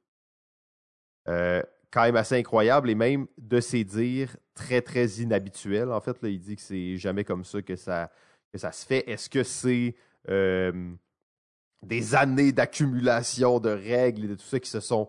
Est-ce que c'est la, force divine, peu importe, l'illumination, il l'a eu à ce moment-là pour euh, l'un des jeux les plus influents de tous les temps, l'un des jeux d'introduction les plus parfaits qui euh, n'a pas, euh, pas été encore égalé à ce jour.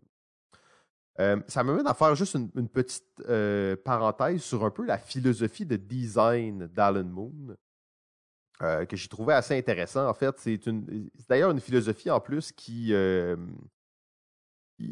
fait une certaine distinction avec son travail qu'il faisait chez Avalon Hill avec des gros wargames très complexes. En fait, peut-être même que ça vient de cette exposition à des jeux très complexes. Pour lui, comment il aime designer, c'est qu'il enlève des éléments d'un jeu, il enlève des éléments d'un jeu jusqu'au point où il ne peut plus rien enlever. Et là, ça, c'est un design qui, euh, pour lui, est terminé et fait du sens. Euh, une autre de ses visions, c'est que le, joueur, la joueuse, doit être limité à peu de choix. Deux, trois choix par tour. Euh, quelque chose qui lui permet de prendre une décision rapidement on entend le terme point salad, qui est comme un jeu où tu fais des points n'importe où. Lui, il utilise le, terme game salad, dans le fond, qui fait que, on peut jongler de plein de façons pour faire plein de points différents. Alors, lui, dans le fond, il évite ça dans ses designs en général. C'est pas quelque chose qu'il veut mettre de l'avant. Il veut limiter les choix des joueurs pour accélérer les parties. Finalement, sa vision des mathématiques dans les jeux, euh, lui, ce qu'il aime, c'est quand le joueur n'a pas conscience qu'il y a un système numérique derrière. Alors, en fait, il veut comme éliminer, évacuer complètement le fait qu'il y a des chiffres dans les jeux. Oui, c'est sûr qu'il y a des points et tout ça, mais lui, il veut comme que ça soit le moins, euh, le plus transparent possible pour le joueur, le plus fluide possible. Donc, pas avoir, euh, pas avoir à compter des choses ou des affaires complexes comme ça. Euh, d'ailleurs, pour lui, le plus grand compliment qu'on peut faire à un auteur de jeu, c'est de lui dire c'est tellement simple, ça me fait chier de ne pas y avoir pensé moi-même. Alors, on sait que souvent, quand c'est simple, ça veut dire que c'est excessivement raffiné. Quoi que ce qui est vraiment fou dans le cas de Les Aventuriers du Rail, c'est qu'il a eu l'idée en une fraction de seconde. Euh, donc, on revient, il a créé le prototype il présente ça à des éditeurs. En fait, il présente ça à trois éditeurs. Deux ne lui ont jamais répondu. Et le troisième, c'était Eric euh, Aumont, cofondateur de Days of Wonders. Alors, Days of Wonders, qui, euh, on peut dire, ont probablement été euh, ben, popularisés assez sérieusement par Ticket to Ride. C'est une compagnie très connue, particulièrement grâce à ça. Euh, d'ailleurs, il raconte l'histoire assez drôle quand Alan Moon leur a présenté euh, les aventuriers du rail pour la première fois. OK, bon, ils sont en train de jouer, tout ça. Puis, après quelques tours, Alan Moon, il, enlève toutes les pièces du board, il range ça. Puis il dit Ah, ben là, vous, savez comment jouer maintenant. Euh, vous savez ça ressemble à quoi le jeu? Puis là, ils sont Hey, qu'est-ce que tu fais? On est en train de jouer. donc, je sais pas pourquoi il avait fait ça. En fait, d'ailleurs, l'histoire en dit pas plus. Je trouvais ça vraiment drôle comme anecdote, mais ça dit pas ce qu'il y en est de plus c'est probablement parce qu'il savait très bien qu'est-ce qu'il avait entre les mains puis qu'il a manipulé pas mal les, éditeurs. Il voulait juste les, les euh, c'est ça, les teaser un peu. C'est comme ah non non, vous finirez pas la partie si vous éditez pas le jeu. Ouais, c'est un peu ça effectivement.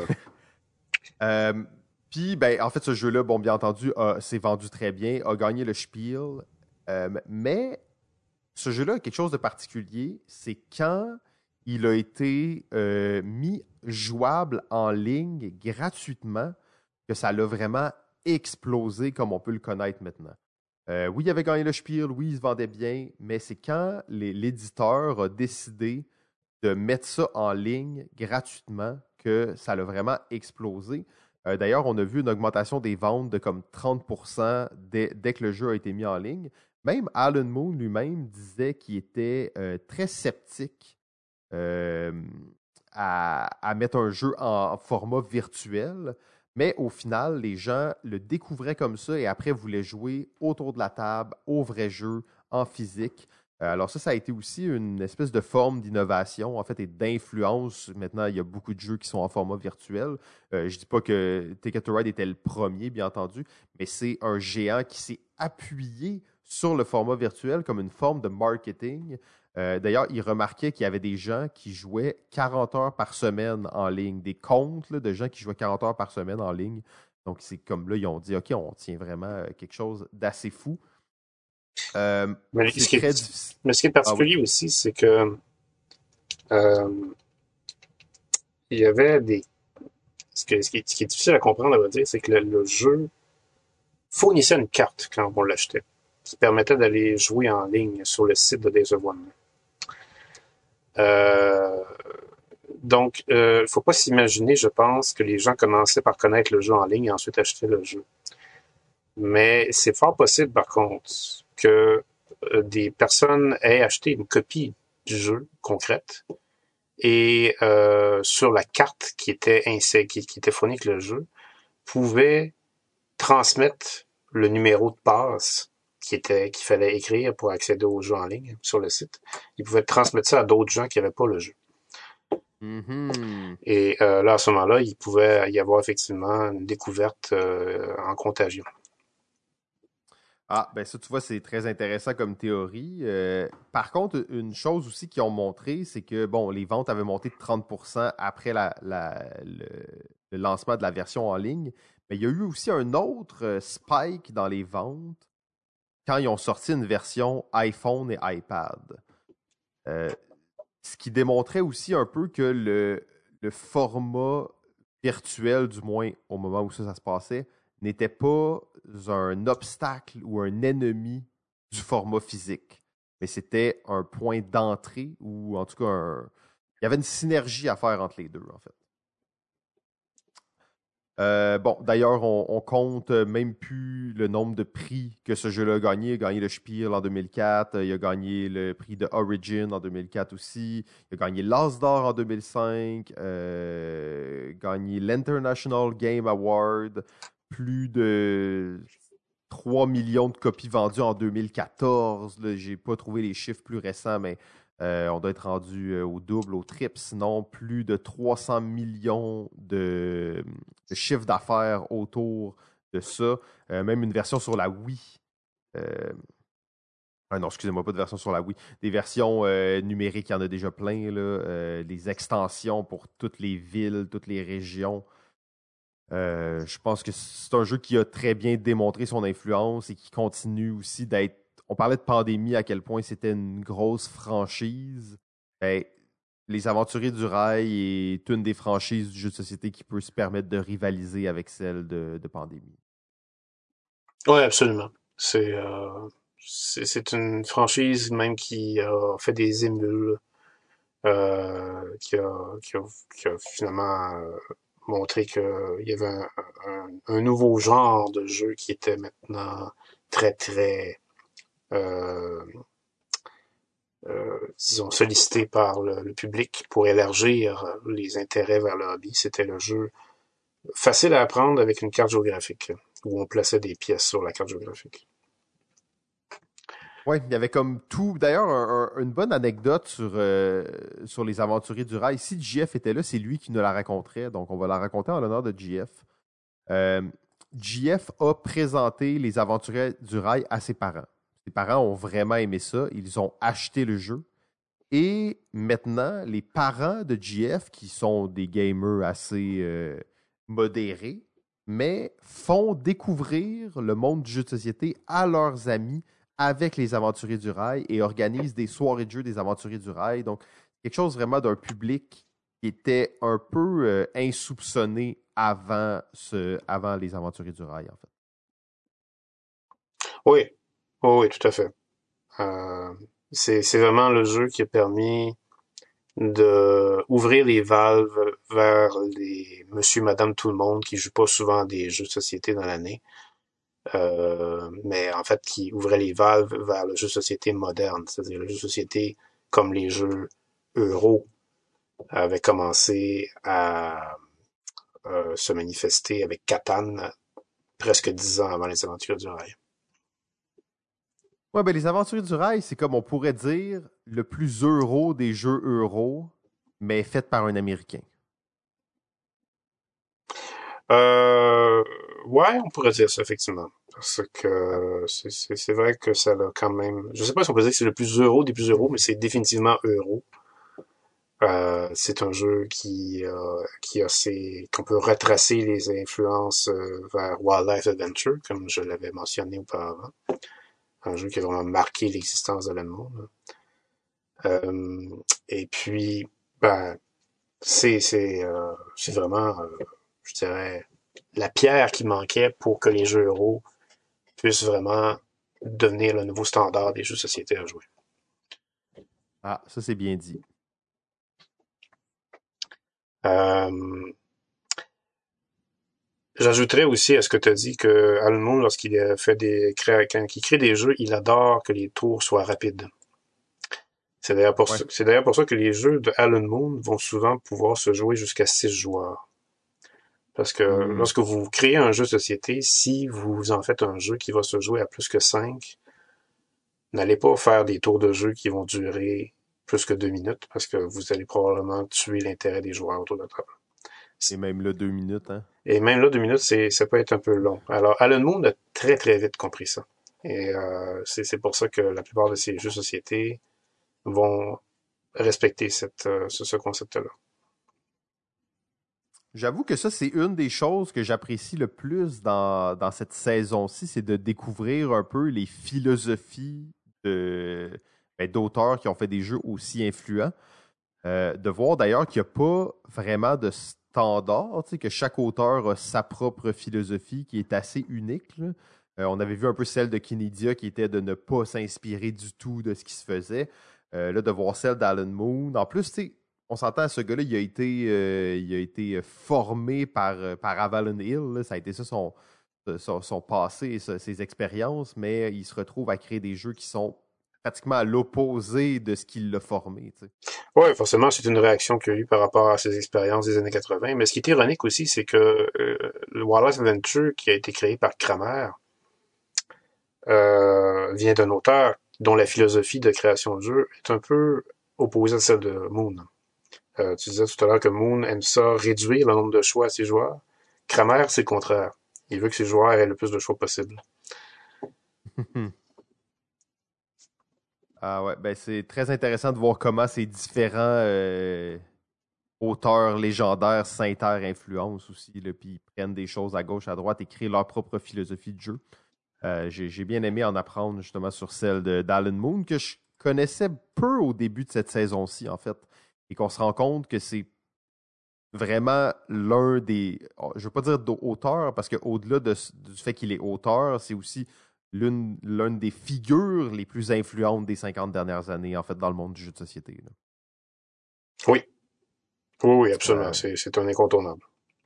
Ça, d'ailleurs, peut-être ça sera un petit euh, sujet pour la fin de la saison. Qui sont les figures les plus influentes euh, ou les, entités les plus influentes? Mais bon, je ne vais pas me lancer. On... Il est tard, hein, il est tard. Il est tard, effectivement. D'ailleurs, ça me donne l'occasion de corriger quelque chose que j'ai dit par erreur tout à l'heure, puisqu'il n'y aura aucun rien de coupé au montage.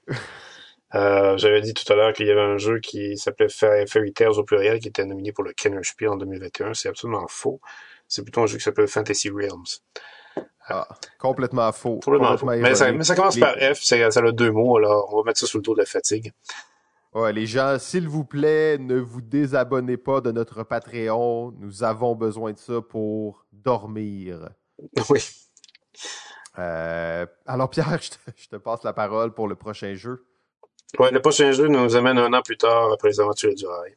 Euh, véritable coup de tonnerre que ce jeu pour l'avoir vécu, en avoir été, en avoir été témoin et connaissant des gens qui à l'époque comme moi ont vu ce et entendu ce coup de tonnerre.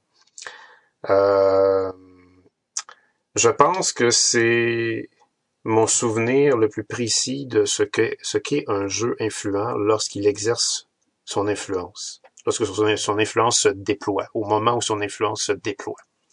Wow! Euh, parce que j'ai vu aussi les aventuriers du rail se déployer.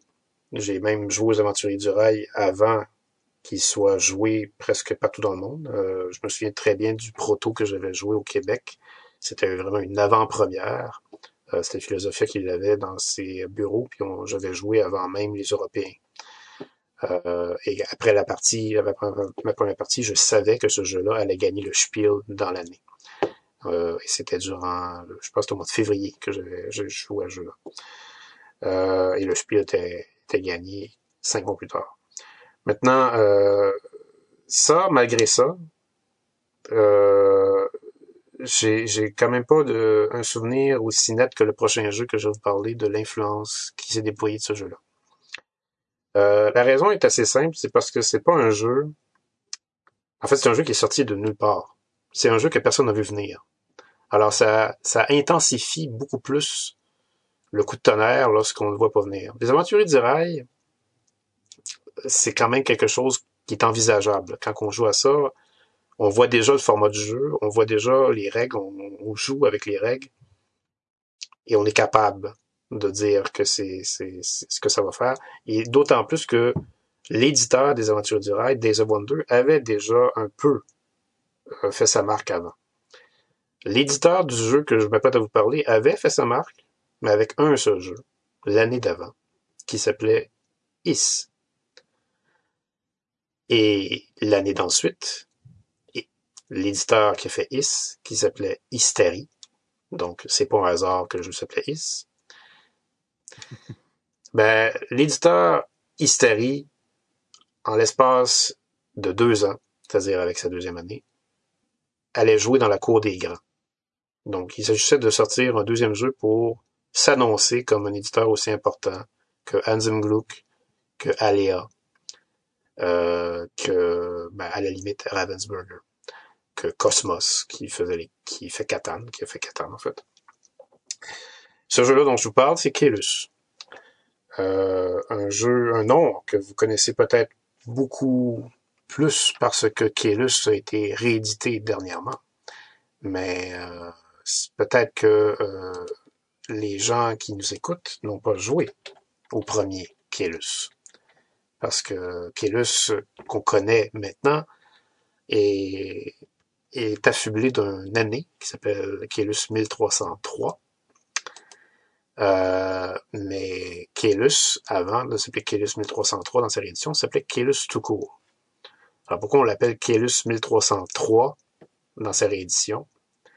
C'est parce que quand euh, vous aviez le premier Kélus, ben, le premier Kélus se déroulait euh, si on fait le calcul, à vrai dire, il est sorti en 2005, Kélus, et la, nouvelle édition est sortie en 2019, donc il y a 14 ans qui séparent les deux éditions. la première édition se déroulait pas en 1303, elle se déroulait plutôt en 1289. Donc, 14 ans avant. C'est quand même assez précis. C'est assez précis. Euh, pourquoi ça se déroulait en 1289? Ben, c'est parce que Kélus a le thème de la construction du château de Kélus. Euh, véritable château, à vrai dire. Euh, construit par Philippe IV, je me souviens bien, dans l'histoire des rois français.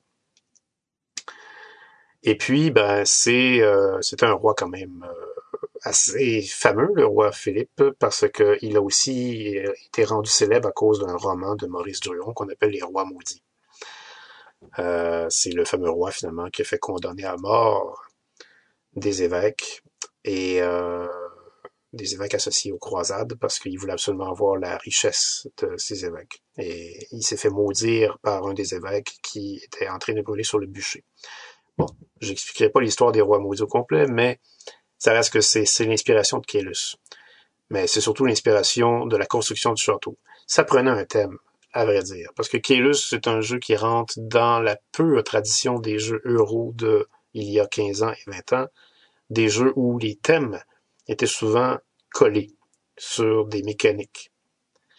Euh, parce que William Attia, qui a créé Kélus, n'avait pas vraiment le thème de Kélus lorsqu'il a lorsqu'il avait son jeu en tête. Et son jeu, il l'avait en tête quelques années avant 2005, on s'en doute, il l'avait en tête vers 2003 environ. Euh, William Attia, donc un ingénieur en informatique, euh, qui n'avait pas de jeu à son actif avant d'avoir fait Kélus. Alors c'était un exploit que d'avoir fait un jeu influent, d'avoir publié un jeu influent comme premier jeu. Euh, peut-être qu'il avait un jeu, à vrai dire, un petit jeu de mots chez Cocktail Games, mais ça, je suis certain si le jeu est sorti en même temps. Euh, c'était Tai Chi Chuan, en fait, qui était son autre jeu. Mais non, en fait, il était sorti après. C'est son deuxième jeu qui est sorti, un petit jeu de lettres avec des cartes chez Cocktail Games. Son, premier opus, c'était vraiment Kelus. Et euh, tout un jeu, ce Kelus, pour ceux qui n'ont pas joué. Un jeu qui, lorsqu'on y jouait dans sa première édition, durait pas moins de 4 heures. Oh, quoi, c'était aussi massif au début? C'était aussi massif au début. La nouvelle édition va durer 90 minutes, mais là, l'édition euh, de 2005, c'était 4 heures. Euh, donc, euh, quelque chose d'assez peu commun à l'époque. Aujourd'hui, moins commun. Aujourd'hui, à vrai dire, des jeux qui, des, des gros jeux euro qui font réfléchir puis qui font sortir la fumée par les oreilles, comme des jeux de Vital Lacerda ou des jeux d'Alexander Pfister, ça peut durer deux heures, trois heures. Euh, mais, des, mais dans ce temps-là, Kélus faisait, faisait figure à part. Et William Attia, d'ailleurs, explique le succès de Kélus à cause de ça. Euh, Hmm. Il a dit que... Il allait chercher un autre style de joueur. et- Il allait chercher un autre style de joueur et, euh, et il, a dit que l'année où Kélus est sorti, il a remarqué qu'il n'y avait pas de jeu qui faisait un peu les mêmes choses que Kélus. Quand je dis les mêmes choses, pas exactement les mêmes, mécaniques, mais qui, mais qui, était quand même un jeu de construction dans la veine des jeux euros. Il en a pas vraiment vu qui, euh, qui pouvait se rapprocher de Kélus et qui durait moins longtemps. Alors il a dit que ça, ça été tout à son avantage. Parce qu'il a dit que s'il y avait eu un tel jeu dans, dans l'année que Kélus est sorti, peut-être que Kélus n'aurait pas eu le succès qu'il a eu. Mais euh, il se trompe peut-être aussi, parce que Kélus a quand même amené quelque chose d'absolument majeur. On parlait tout à l'heure du repêchage de cartes qui a été euh, inauguré, je dirais, entre guillemets, par Fairy Tail. Kélus, lui, a simplement mis sur la carte ludique la mécanique du placement d'ouvriers. Ceci dit, Je suis pas vraiment euh, heureux que tu dises en ondes, là, mais on en reparlera. parce que tu n'es probablement pas d'accord avec ça. C'est ça? Euh, exact. Je suis pas vraiment d'accord avec ça. Je comprends qu'il l'a vraiment popularisé, il l'a mis de l'avant. C'est juste que moi, j'attribue la mécanique du worker placement à un de mes auteurs favoris. Fait que quand on dit que c'est pas lui qui l'a mis sur pied, là, je suis toujours un peu déboussolé.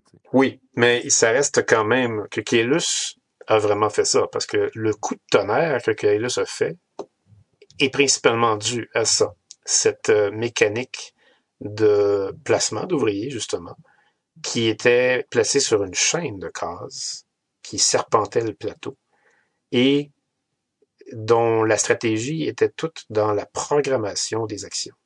Le défi Kaelus le, le sel de Kélus, ce qui faisait qu'il était si captivant, c'était que les joueurs devaient vraiment cogiter à fond pendant quatre heures de temps, tour après tour, sur les ouvriers qui plaçaient sur des cases avec des actions qui ne se faisaient pas immédiatement, mais qui se faisaient dans une chaîne.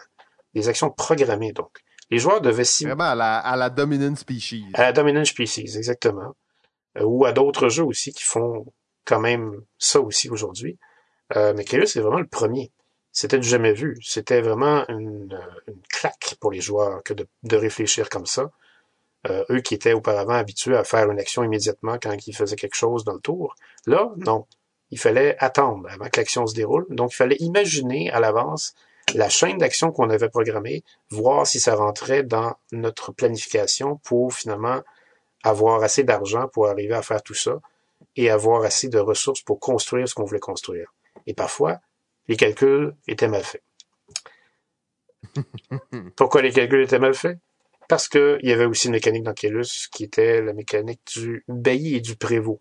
Des pions finalement qui se déplaçaient sur la piste, qui sont un peu comme des contremaîtres de construction, parce que ces actions-là servaient à construire le château de Kélus.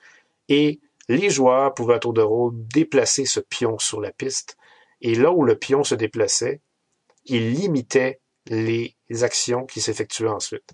Donc, si le pion se déplaçait sur une case, en fait, pouvait se déplacer de gauche à droite dans le serpentin des actions, toutes les cases, en fait, qui étaient après ce pion-là, ne pouvaient pas s'effectuer une fois que les joueurs avaient tout fini de placer leurs ouvriers. Alors, il s'agissait de déplacer le pion pour simplement faire en sorte que des actions se retrouvent en avant du pion pour ruiner les plans des joueurs. Et ça faisait de Kyrus un jeu éminemment méchant. Je me souviens de ça. Un worker placement où tu fais vraiment chier le monde. Oui. Et non seulement ça, mais Kelux avait aussi l'exploit d'être un jeu durant quatre heures où il n'y a pas une seule once de hasard dans toute la partie. Ce qui rajoute encore plus à la densité de la réflexion. Euh, la, seule, la, seule, dose de hasard, je vous dirais qu'il y a, c'est dans le placement au départ. On place des, actions initiales au départ, mais après ça, toutes les actions vont se placer selon les décisions des joueurs. parce que la piste va se développer, il y a des nouvelles actions qui vont se rajouter, c'est les joueurs qui vont décider lesquelles vont s'ajouter. Euh, ben, avec ça, évidemment, euh, ajouter aussi le fait que les ressources étaient hyper serrées. Alors, il fallait toujours calculer l'argent qu'on avait à chaque tour parce que ça coûtait toujours une pièce pour placer un ouvrier. Et ça, c'est à part de l'argent qu'il fallait utiliser parfois pour dépenser, pour construire des nouveaux bâtiments. Donc, Kelus avait vraiment des choses euh, très, très captivantes pour les joueurs il y a 15 ans. Et il n'était pas, par contre, le, le, premier jeu à faire des placements d'ouvriers. Il y en avait eu quelques-uns avant. Mais c'est vraiment le jeu, et je réitère avec une affirmation certaine, le jeu qui a vraiment lancé la mode du placement d'ouvriers. Euh, et la preuve en est que euh, le jeu dont Simon va vous parler après ne pourrait pas exister sans ça. Et c'est un jeu qui a du placement d'ouvriers. Et le fait est aussi que euh, a eu son influence. C'est-à-dire que quand William Attia a créé Kelus, il fallait un jeu pour l'inspirer. Et c'est un jeu du docteur! C'est Amun-Re qui est responsable de la création de Kelus. Parce que euh, Amun-Re, euh, pour ceux qui ne connaissaient pas Amun-Re, qui est un jeu qui a été réédité d'ailleurs chez euh, Super Meeple, euh, est un jeu qui date de 2003, encore une fois, chez Hans Gluck.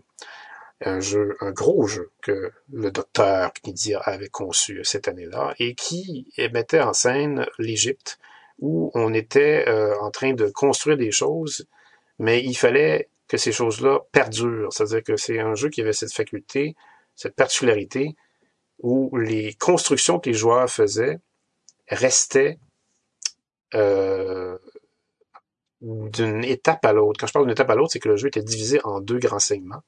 Et dans, chaque segment, les joueurs participaient sur des zones de plateau à construire des choses. Mais après ça, on nettoyait le plateau, mais on laissait les constructions que les joueurs avaient faites sur le plateau pour que dans le deuxième segment, d'autres joueurs pouvaient prendre ces zones-là qui avaient été prises par les joueurs du premier segment de jeu et pouvaient profiter des constructions que les joueurs avaient faites. Et ça, c'était le flash que William Mathieu a eu. C'est qu'il s'est dit, je vais aussi faire un jeu où on fait des constructions qui vont profiter à plus qu'un joueur et non pas à un seul joueur. Et c'est comme ça que le placement d'ouvriers est arrivé. Parce que dans Kélus, vous construisez des bâtiments qui s'ajoutent dans ce serpentin d'actions, qui sont les actions à faire, et chacune des actions qu'on fait sont sur des bâtiments que les joueurs ont construits. C'est-à-dire qu'un joueur peut avoir construit un bâtiment qu'il a payé avec ses ressources, mais un autre joueur va venir en profiter. Mais ça va faire des... Ça, c'est une mécanique cool. Oui, c'est une mécanique qui est effectivement très cool. Et ça, ça a vraiment euh, contribué beaucoup au placement d'ouvriers et à l'influence que ça a. Sauf que tu disais que c'était un jeu comme, euh, tu sais, dans la plus pure tradition des jeux euro, mais euh, il y a beaucoup d'agression, je trouve, pour un jeu dans la plus pure tradition des jeux euro. Là. Ben, et pas, pas à ce point.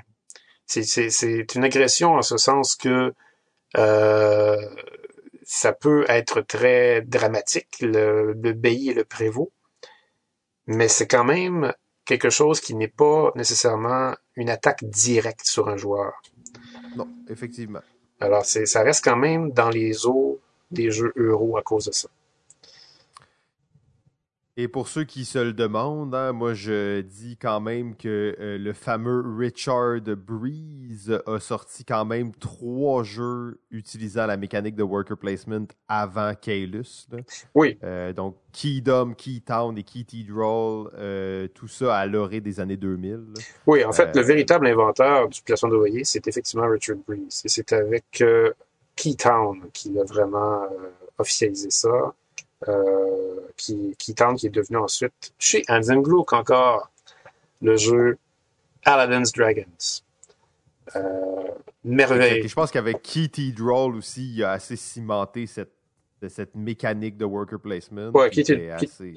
ouais, Kitty Droll, à vrai dire, qui était en fait euh, le Catan de Richard Breeze, un Catan euh, qui n'avait pas de dés. Euh, donc, euh, vous imaginez, c'est ça que ça donne. C'est vraiment ça, un Catan qui n'avait pas de dés. Euh, bon, c'était pas littéralement une copie de Catan, mais on sentait vraiment le, blueprint de Catan dans ce jeu-là. mais qui, qui tente, qui est devenu Aladdin's Dragon, est une petite merveille de jeu. Pour ceux qui ne connaissaient pas ce jeu, c'est à conseiller absolument. Euh, c'est une petite merveille, c'est très brillant. Mais c'est pas nécessairement quelque chose qui est pleinement placement d'ouvrier, mais c'est c'est quand même, on voit le placement d'ouvrier dans cette mécanique-là.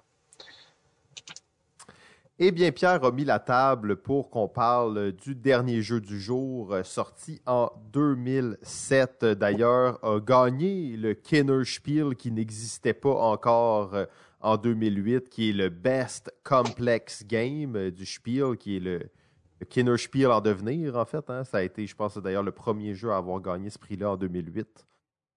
c'est aussi un jeu, bon, pas inspiré. On, reviendra sur l'inspiration de Kaelus plus tard. Euh, oui, beaucoup inspiré de Kaelus, mais c'est aussi le jeu. On parlait tantôt de Puerto Rico, le jeu qui a trôné au sommet de BGG pendant le plus longtemps.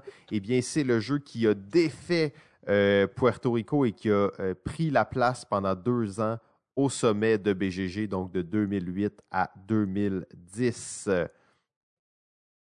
Et euh, ben, sans, plus, euh, sans plus de surprise, il s'agit du jeu Agricola de Uwe Rosenberg. Euh, Agricola, un, véritable culte. Hein. On parlait des gens qui se marient avec des, gâteaux de Carcassonne puis de Catane. Ben, Agricola rentre exactement dans cette catégorie de jeux cultes, de jeux de tournois, de jeux des gens qui ne jouent qu'à Agricola. Ils ont toutes les extensions d'Agricola. Donc, c'est un jeu qui euh, s'est très bien inséré dans toute cette vague de jeux euro. Euh, donc, Uwe Rosenberg, un auteur. Euh, j'avais certains préjugés sur Uwe Rosenberg, mais ils se sont dissipés graduellement plus je faisais des recherches sur lui. Bon, a été initié aux échecs à l'âge de 5 ans par son grand-père et ça l'a vraiment, euh, en fait, ben, si on veut, mis la table à sa, carrière de, fan de jeu. Euh, a joué beaucoup à Focus, un jeu de Sid Saxon quand il était adolescent aussi dans les années 90, 80, euh, excusez-moi. Donc, a été influencé toute sa vie. Plus tard, a découvert le jeu Acquire, qui a été un de ses, de ses jeux fétiches, d'ailleurs aussi un jeu de, de, Saxon. Euh, plus tard, euh, le jeu Your Bluffing, qui a été l'inspiration principale pour. Euh, ben, l'inspiration semi-principale pour Bonanza. Et bien entendu, des jeux qui l'ont marqué Civilisation et la série 18XX de Tresham. Tresham, on ne s'en sort pas de ce, ce géant qui a inspiré. Et l'inspiration principale pour Agricola était le jeu Kaelus. Euh, qui était la sensation du moment. Pierre le dit, le coup de tonnerre. Euh, je pense qu'il jouait à chaque jour pendant un bout de temps, puis il a vraiment été inspiré par, euh, ça. Avant d'aller un peu plus loin, on va euh, parler un peu des jeux euro, justement. même avant de parler un peu des jeux euro, j'ai trouvé certaines citations qui, justement, on parlait des philosophies des différents auteurs. Ben, j'en ai trouvé quelques-unes euh, que j'ai trouvées intéressantes. Rainer euh, là, je vais vous les traduire. De toute façon, je les ai en anglais, mais ils viennent euh, probablement tous de d'autres langues à la base. Rainer Kennedia, je crois qu'il existe plein de jeux qui n'ont pas été encore découverts et qui attendent quelque part dans l'univers d'être créés. Et en fait, il dit en réalité, ces jeux-là m'attendent moi pour que je les crée. Donc, euh, quand même, hein, on sait sa, sa philosophie, s'assoit, médite et va chercher dans, dans le monde parallèle les jeux qui attendent d'être créés. Euh, Friedman Freeze, on n'en a pas parlé beaucoup, mais euh, lui, le, moment où le, design de jeu commence, c'est lorsqu'il est frappé d'un éclair d'inspiration. Et ces moments d'inspiration peuvent être très différents les uns des autres. Euh, on a aussi Ignacy Cevicek, auteur polonais et éditeur polonais euh, très emblématique. Euh, lui, sa philosophie de design, c'est ça lui prend des mois avant de rassembler des images, des idées, des émotions pour créer ses jeux. Maintenant, Rosenberg, lui, c'est quoi sa philosophie derrière les jeux? et pour moi, en fait, c'est le contraire de euh, Rainer qui ne s'inspire pas du tout. Rosenberg, lui, c'est l'inspiration au maximum. Il préfère améliorer des, mécanismes qui fonctionnent bien que d'en inventer des nouveaux. Euh, dans les années 90, il dit avoir testé plus d'une centaine de jeux de cartes qui étaient, euh, nouveaux, justement, qui, avaient des mécanismes inusités, mais au final, ces jeux-là étaient ennuyants. Alors lui, vraiment, son idée, c'était surtout de s'appuyer sur ce qui existait déjà pour le faire, euh, pour, faire des, euh, ben, ces jeux. D'ailleurs, pour ceux qui connaissent la ludographie générale de Uwe Rosenberg, vous pouvez très bien comprendre qu'il le fait aussi euh, sur ses propres jeux. et ça, c'est un peu ce que moi je reprochais à la base à Uwe Rosenberg, c'est de refaire les mêmes jeux sans arrêt. Euh, mais en fait, lui, comment il voit ça, c'est qu'il développe des mécaniques, des mécanismes, mais les jeux ne sont pas développés. Les mécanismes ne sont pas développés seulement pour un jeu, mais se développent de jeu en jeu. Donc, s'appuie sur son dernier jeu pour développer le prochain. Et quand tu l'écoutes, tu te rends compte, c'est quelqu'un, pas, pas qui s'en fout de la game, là, mais tu sais, qui, est juste comme lui, il travaille sur ses jeux, il est vraiment intéressé par créer une expérience complète et globale euh, dans ses jeux et veut vraiment juste améliorer ce qu'il fait à chaque fois. Euh, donc, vu de l'extérieur, des fois, ça paraît un peu bizarre. Après ça, quand tu t'intéresses un peu à sa philosophie, tu te rends compte que, OK, peut-être que ça me rejoint pas moi en tant que, que c'est pas ma philosophie, mais elle fait quand même du sens, elle se tient. Il y a une certaine harmonie là-dedans. Ça explique d'ailleurs pourquoi Rosenberg n'avait pas vraiment de jeu de plateau avant qu'Agricola sorte. Il en avait fait un seulement. C'était Bonanza de Board Game c'était un échec assez, euh, mm-hmm. assez manifeste. Euh, et les jeux qu'il faisait avant, c'était des jeux de cartes. Juste des jeux de cartes. Et ça, ça, en fait, c'est parce que, justement, comme tu l'as dit, il était dans sa phase je teste des centaines de jeux de cartes pour faire des jeux de cartes. Ah, c'est ça, ok. C'est pour ça que tu as ri un peu quand j'ai dit ça. Il faisait juste des jeux de cartes, exact. Euh, fait que ben là, il jouait à Kailus sans arrêt. Hein. mais euh, juste pour, pour finir rapidement sur sa philosophie, euh, il ne se voit pas comme un, designer de jeux euro. Étonnamment, même si on pourrait dire Agricola, c'est comme le jeu euro des jeux euro. Euh, après les aventuriers du rail. Après les aventuriers du rail, effectivement. Mais Agricola, pour lui, il partait de la thématique. Et tout ce qui a propulsé le développement du jeu et le travail sur le jeu était toujours basé sur l'histoire qu'on racontait. Euh, et on, a tendance à dire justement les jeux euro, c'est des jeux qui n'ont euh, pas de thématique, c'est plaqué, euh, tout ça, mais Agricola, c'était pas du tout ça.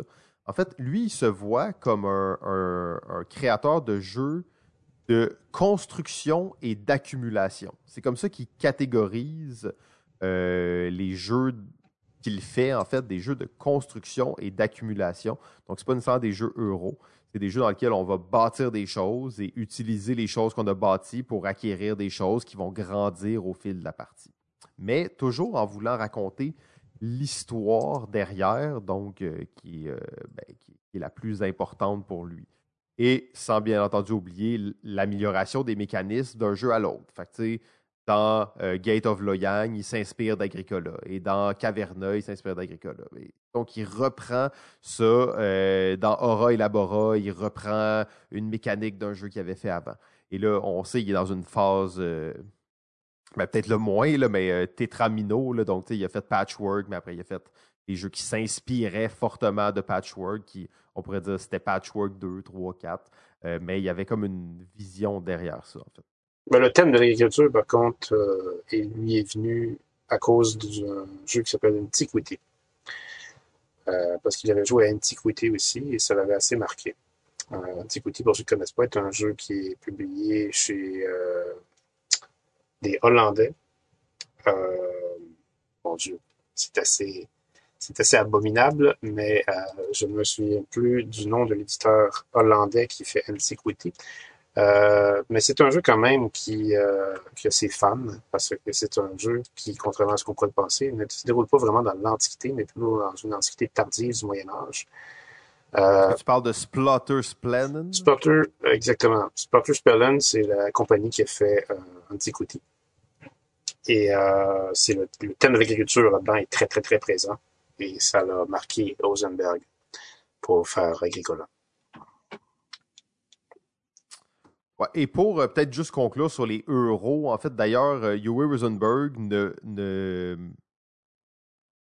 prétend que l'inspiration principale des, des, jeux euros et tout ça vient à la base, et Pierre, je pense que tu vas euh, être assez d'accord avec ça, d'auteurs comme Sid Saxon et Alex Randolph, qui étaient les, les maîtres de l'élégance 20 euh, ans avant que les jeux euros euh, prennent leur place, et même je dis 20, c'est probablement plus comme 40.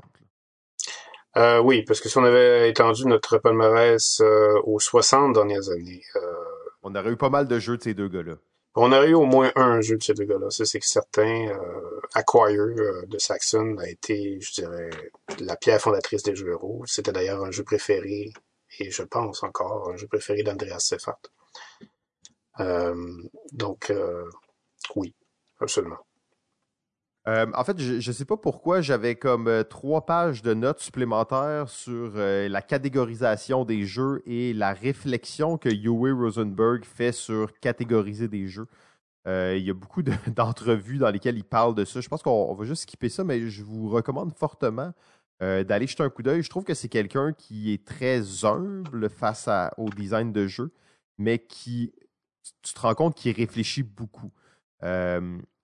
C'est vraiment pas mon auteur préféré, je dois dire, mais en écoutant ses entrevues, puis en écoutant un peu, en lisant sur sa philosophie de design, je trouve qu'il y avait vraiment beaucoup de choses intéressantes. Ça me semble un, type très observateur, très calme par rapport à tout ça. D'ailleurs, ça pourrait très bien fitter avec Agricola d'une certaine façon. Euh, oui, oh. euh, mais je veux quand même corriger, tu sais, quand tu as dit qu'il a gagné le Kenner Spiel en 2008, euh, il a plutôt gagné un prix spécial. Oui, ben j'ai dit que c'était pas vraiment le Kenner Spiel. J'ai dit qu'il a ah. gagné le proto Kenner Spiel. Ouais. Euh, vous, ouais, c'était pas le vrai Kenner Spiel, c'était le complex game du Spiel en 2008, donc deux ans avant que le Kenner Spiel existe. Ouais, ouais, ouais. C'est bon.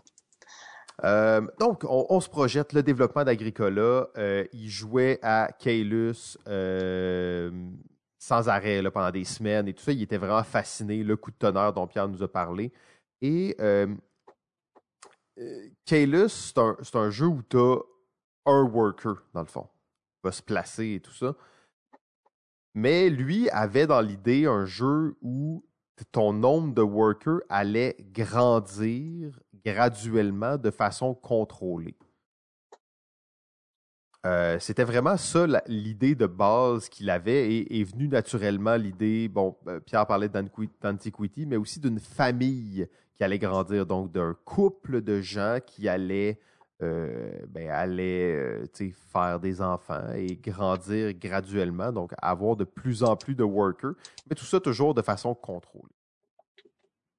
Donc, travaille sur, sur ce jeu qui fonctionne bien et à un certain point, commence en fait à s'inspirer du.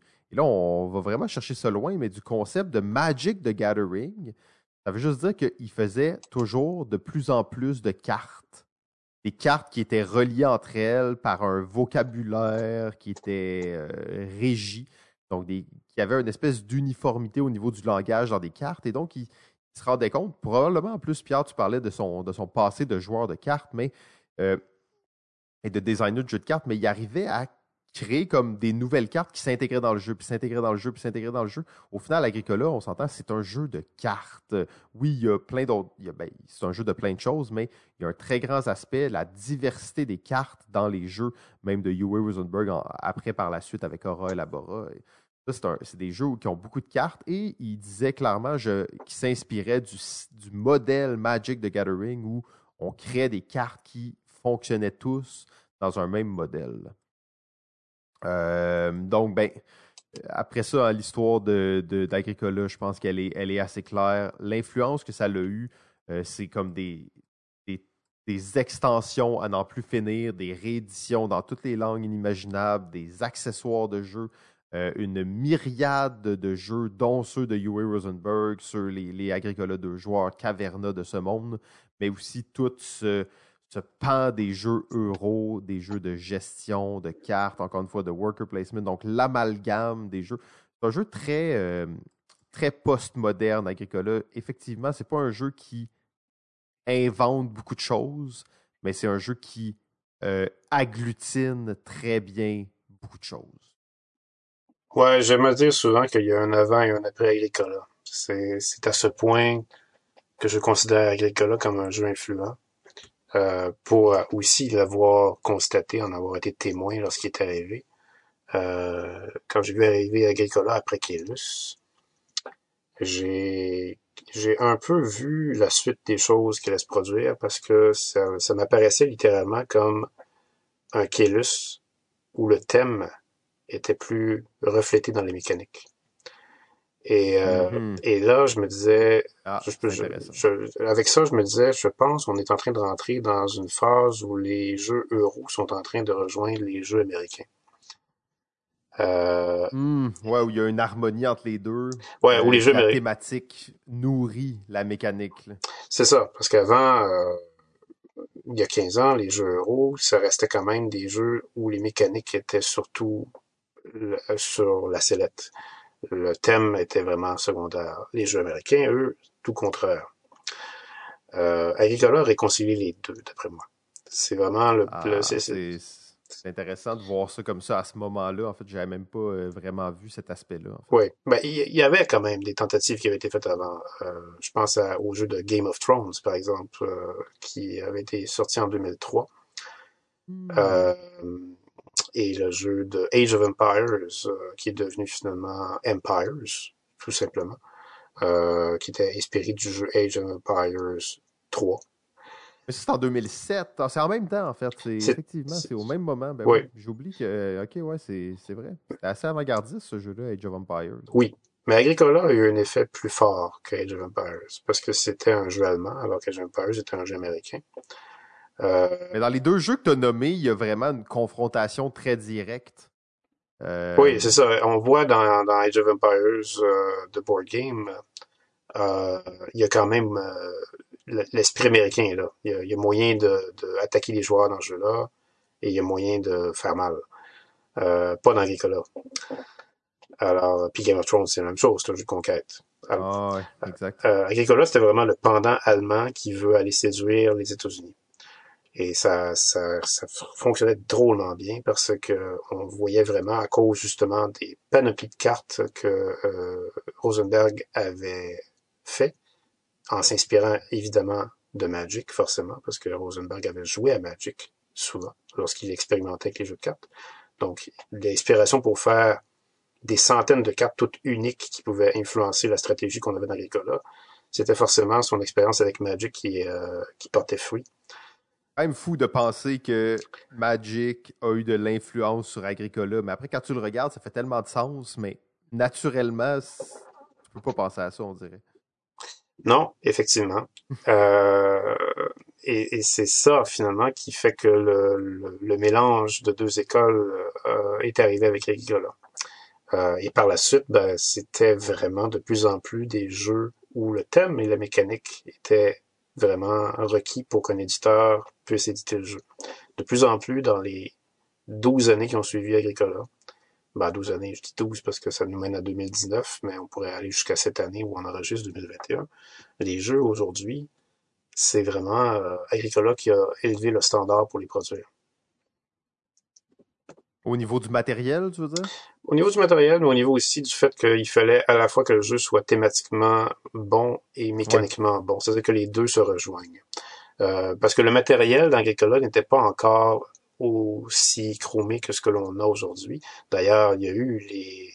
Agricola avait simplement des, des rondelles au début avec euh, des bouts de bois.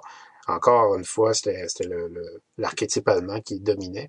Je me souviens très bien d'avoir acheté euh, Agricola dans cette version allemande. J'ai probablement été même un des premiers Québécois à l'avoir parce que j'ai traduit toutes les cartes. En fait, j'ai pris les traductions, euh, j'ai collé toutes ces traductions-là sur les cartes pour faire un, jeu jouable. Une version française. Euh, ouais. Et, c'est euh, et j'avais euh, les, bouts de bois normaux. Alors j'ai acheté des sets de meeple plus stylisés qui ont pas tardé à sortir avec la popularité d'Agricola qui est arrivée aux États-Unis. Hmm. Euh, Agricola était parmi les premiers jeux à avoir ces meeples-là, mais il fallait les acheter en supplément. Après ça, les, Ah, autres, les, ok. les autres éditions après, les, les autres éditions, je, on finit par avoir des meeples plus, euh, je dirais, euh, plus à l'image de, de, des choses qu'on faisait dans le jeu. Euh, mais c'est, euh, c'est- ça a pris quand même un certain temps avant que ça arrive. Là, je suis vraiment stické depuis tantôt là, sur l'affaire de moderne et tout ça. C'est... On dit les jeux modernes. ok? On parle de jeux de société m- dits modernes. C'est un terme qu'on, qu'on utilise comme ça, mais on le sait que c'est quoi aussi la modernité dans l'histoire de l'art. C'est le, le moment où on brise les, les, les, anciens. euh, les anciens dogmes, les anciennes manières de faire pour réécrire les choses et créer de la nouveauté. Mais on dirait qu'avec Agricola, on touche vraiment à ce qu'on va appeler le postmodernisme dans le monde des jeux. C'est on prend à gauche, à droite et on en fait un, un super jeu d'une certaine façon. C'est très difficile de dire Agricola, c'est quel genre de jeu? Alors que depuis le début, pratiquement tous les jeux qu'on a passés, on peut te dire trois, quatre mécaniques de jeu qui te permettent de le définir assez rapidement. Alors qu'Agricola, c'est un peu plus compliqué, en fait, de le définir euh, plus précisément. Euh, ben, en fait, euh, moi, spontanément, je te dirais que c'est un jeu de développement, mais, mais je peux voir un peu où tu vas en venir en disant ça. Parce que jeu de développement, c'est pas nécessairement, c'est plus une sensation, dans le sens, c'est pas comme des mécanismes directs. C'est un jeu de développement, effectivement. Et quand on veut vraiment le définir, c'est comme si on arrivait à Agricola et qu'on se disait tout a été fait. Maintenant, prenons tout ce qui a été fait et faisons le mieux possible. Et ça, ça serait vraiment le meilleur cliffhanger parce que quand on dit tout a été fait, ben, si vous saviez le prochain jeu qu'on s'apprête à parler, qui sera au prochain épisode, on se rend compte que cette réalité était complètement fausse. Oui, oui, oui, ça c'est sûr. Euh, c'est certain, même que dans le placement d'ouvriers, tout n'avait pas été encore fait avec Agricola. Agricola, d'ailleurs, a quand même inauguré quelque chose de nouveau dans le placement d'ouvriers. C'était le premier jeu de placement d'ouvriers où on multipliait les ouvriers. Hmm. Euh, C'est vrai, c'est pas complètement. C'est tu sais, c'est sûr qu'Agricola, il, il fait plein de choses nouvelles là, aussi, de toute façon. euh, mais ça reste quand même effectivement que c'était euh, c'était un bon amalgame. Eh bien là, Pierre, on peut dire qu'il est tard. Il est peut-être trop tard même. Peut-être trop tard. Ben, de toute façon, on n'avait pas prévu parler d'autres jeux. hein, ça fait le tour. Deux heures, c'est c'est pas mal notre euh, notre euh, notre fort dans la nuit. Là. On sait que deux heures, c'est notre moyenne, on va dire ça de même. Oui, c'est- peut-être un peu plus que deux heures même. Euh, Quelques minutes de plus, parce qu'on ne pourra pas faire de montage cette fois-ci. Ouais. Euh, donc, euh, ben, encore une fois, on va, va pas s'éterniser sur la, finale. Merci beaucoup d'avoir euh, d'avoir été là. J'espère que vous appréciez. Euh, je dois dire que c'est beaucoup de- de- d'informations très intéressantes qu'on découvre en faisant ça. Bon, Pierre les connaissait pas mal toutes déjà. Mais moi, je suis, je suis spectateur comme vous dans cette histoire et j'apprécie vraiment découvrir ça, en fait, voir comment les jeux s'inter-influencent, comment les grands auteurs s'inter-influencent. On s'entend qu'il y a plein de sujets qu'on ne fait que toucher du bout du doigt qui pourrait être l'œuvre d'une saison euh, autant que ce qu'on fait en ce moment. Mais euh, c'est beaucoup de, choses, Pierre. Euh, je te laisse peut-être le mot de la fin. oui, ben, à vrai dire, je pense que on peut dire qu'il nous reste encore des jeux assez déterminants à présenter. Comme Simon l'a dit, le, le- le prochain jeu qui va être le premier à présenter au prochain épisode va être encore une fois un précédent, quelque chose qui va ébranler euh, l'industrie. Mais euh, reste quand même que c'est- un odyssée assez fascinant qu'on traverse là. Euh, c'est très bien dit, Pierre. Sur ce, je te souhaite une bonne nuit. J'espère que tu vas aller te coucher. Moi, j'ai pour à peu près deux heures de, ben, de pseudo-montage, de- d'export de vidéos, de création d'images et tout ça, de préparation de posts Facebook. Mais je te souhaite une très bonne nuit. Ben, toi aussi. Et euh, tout le monde, ben, on se retrouve la semaine prochaine.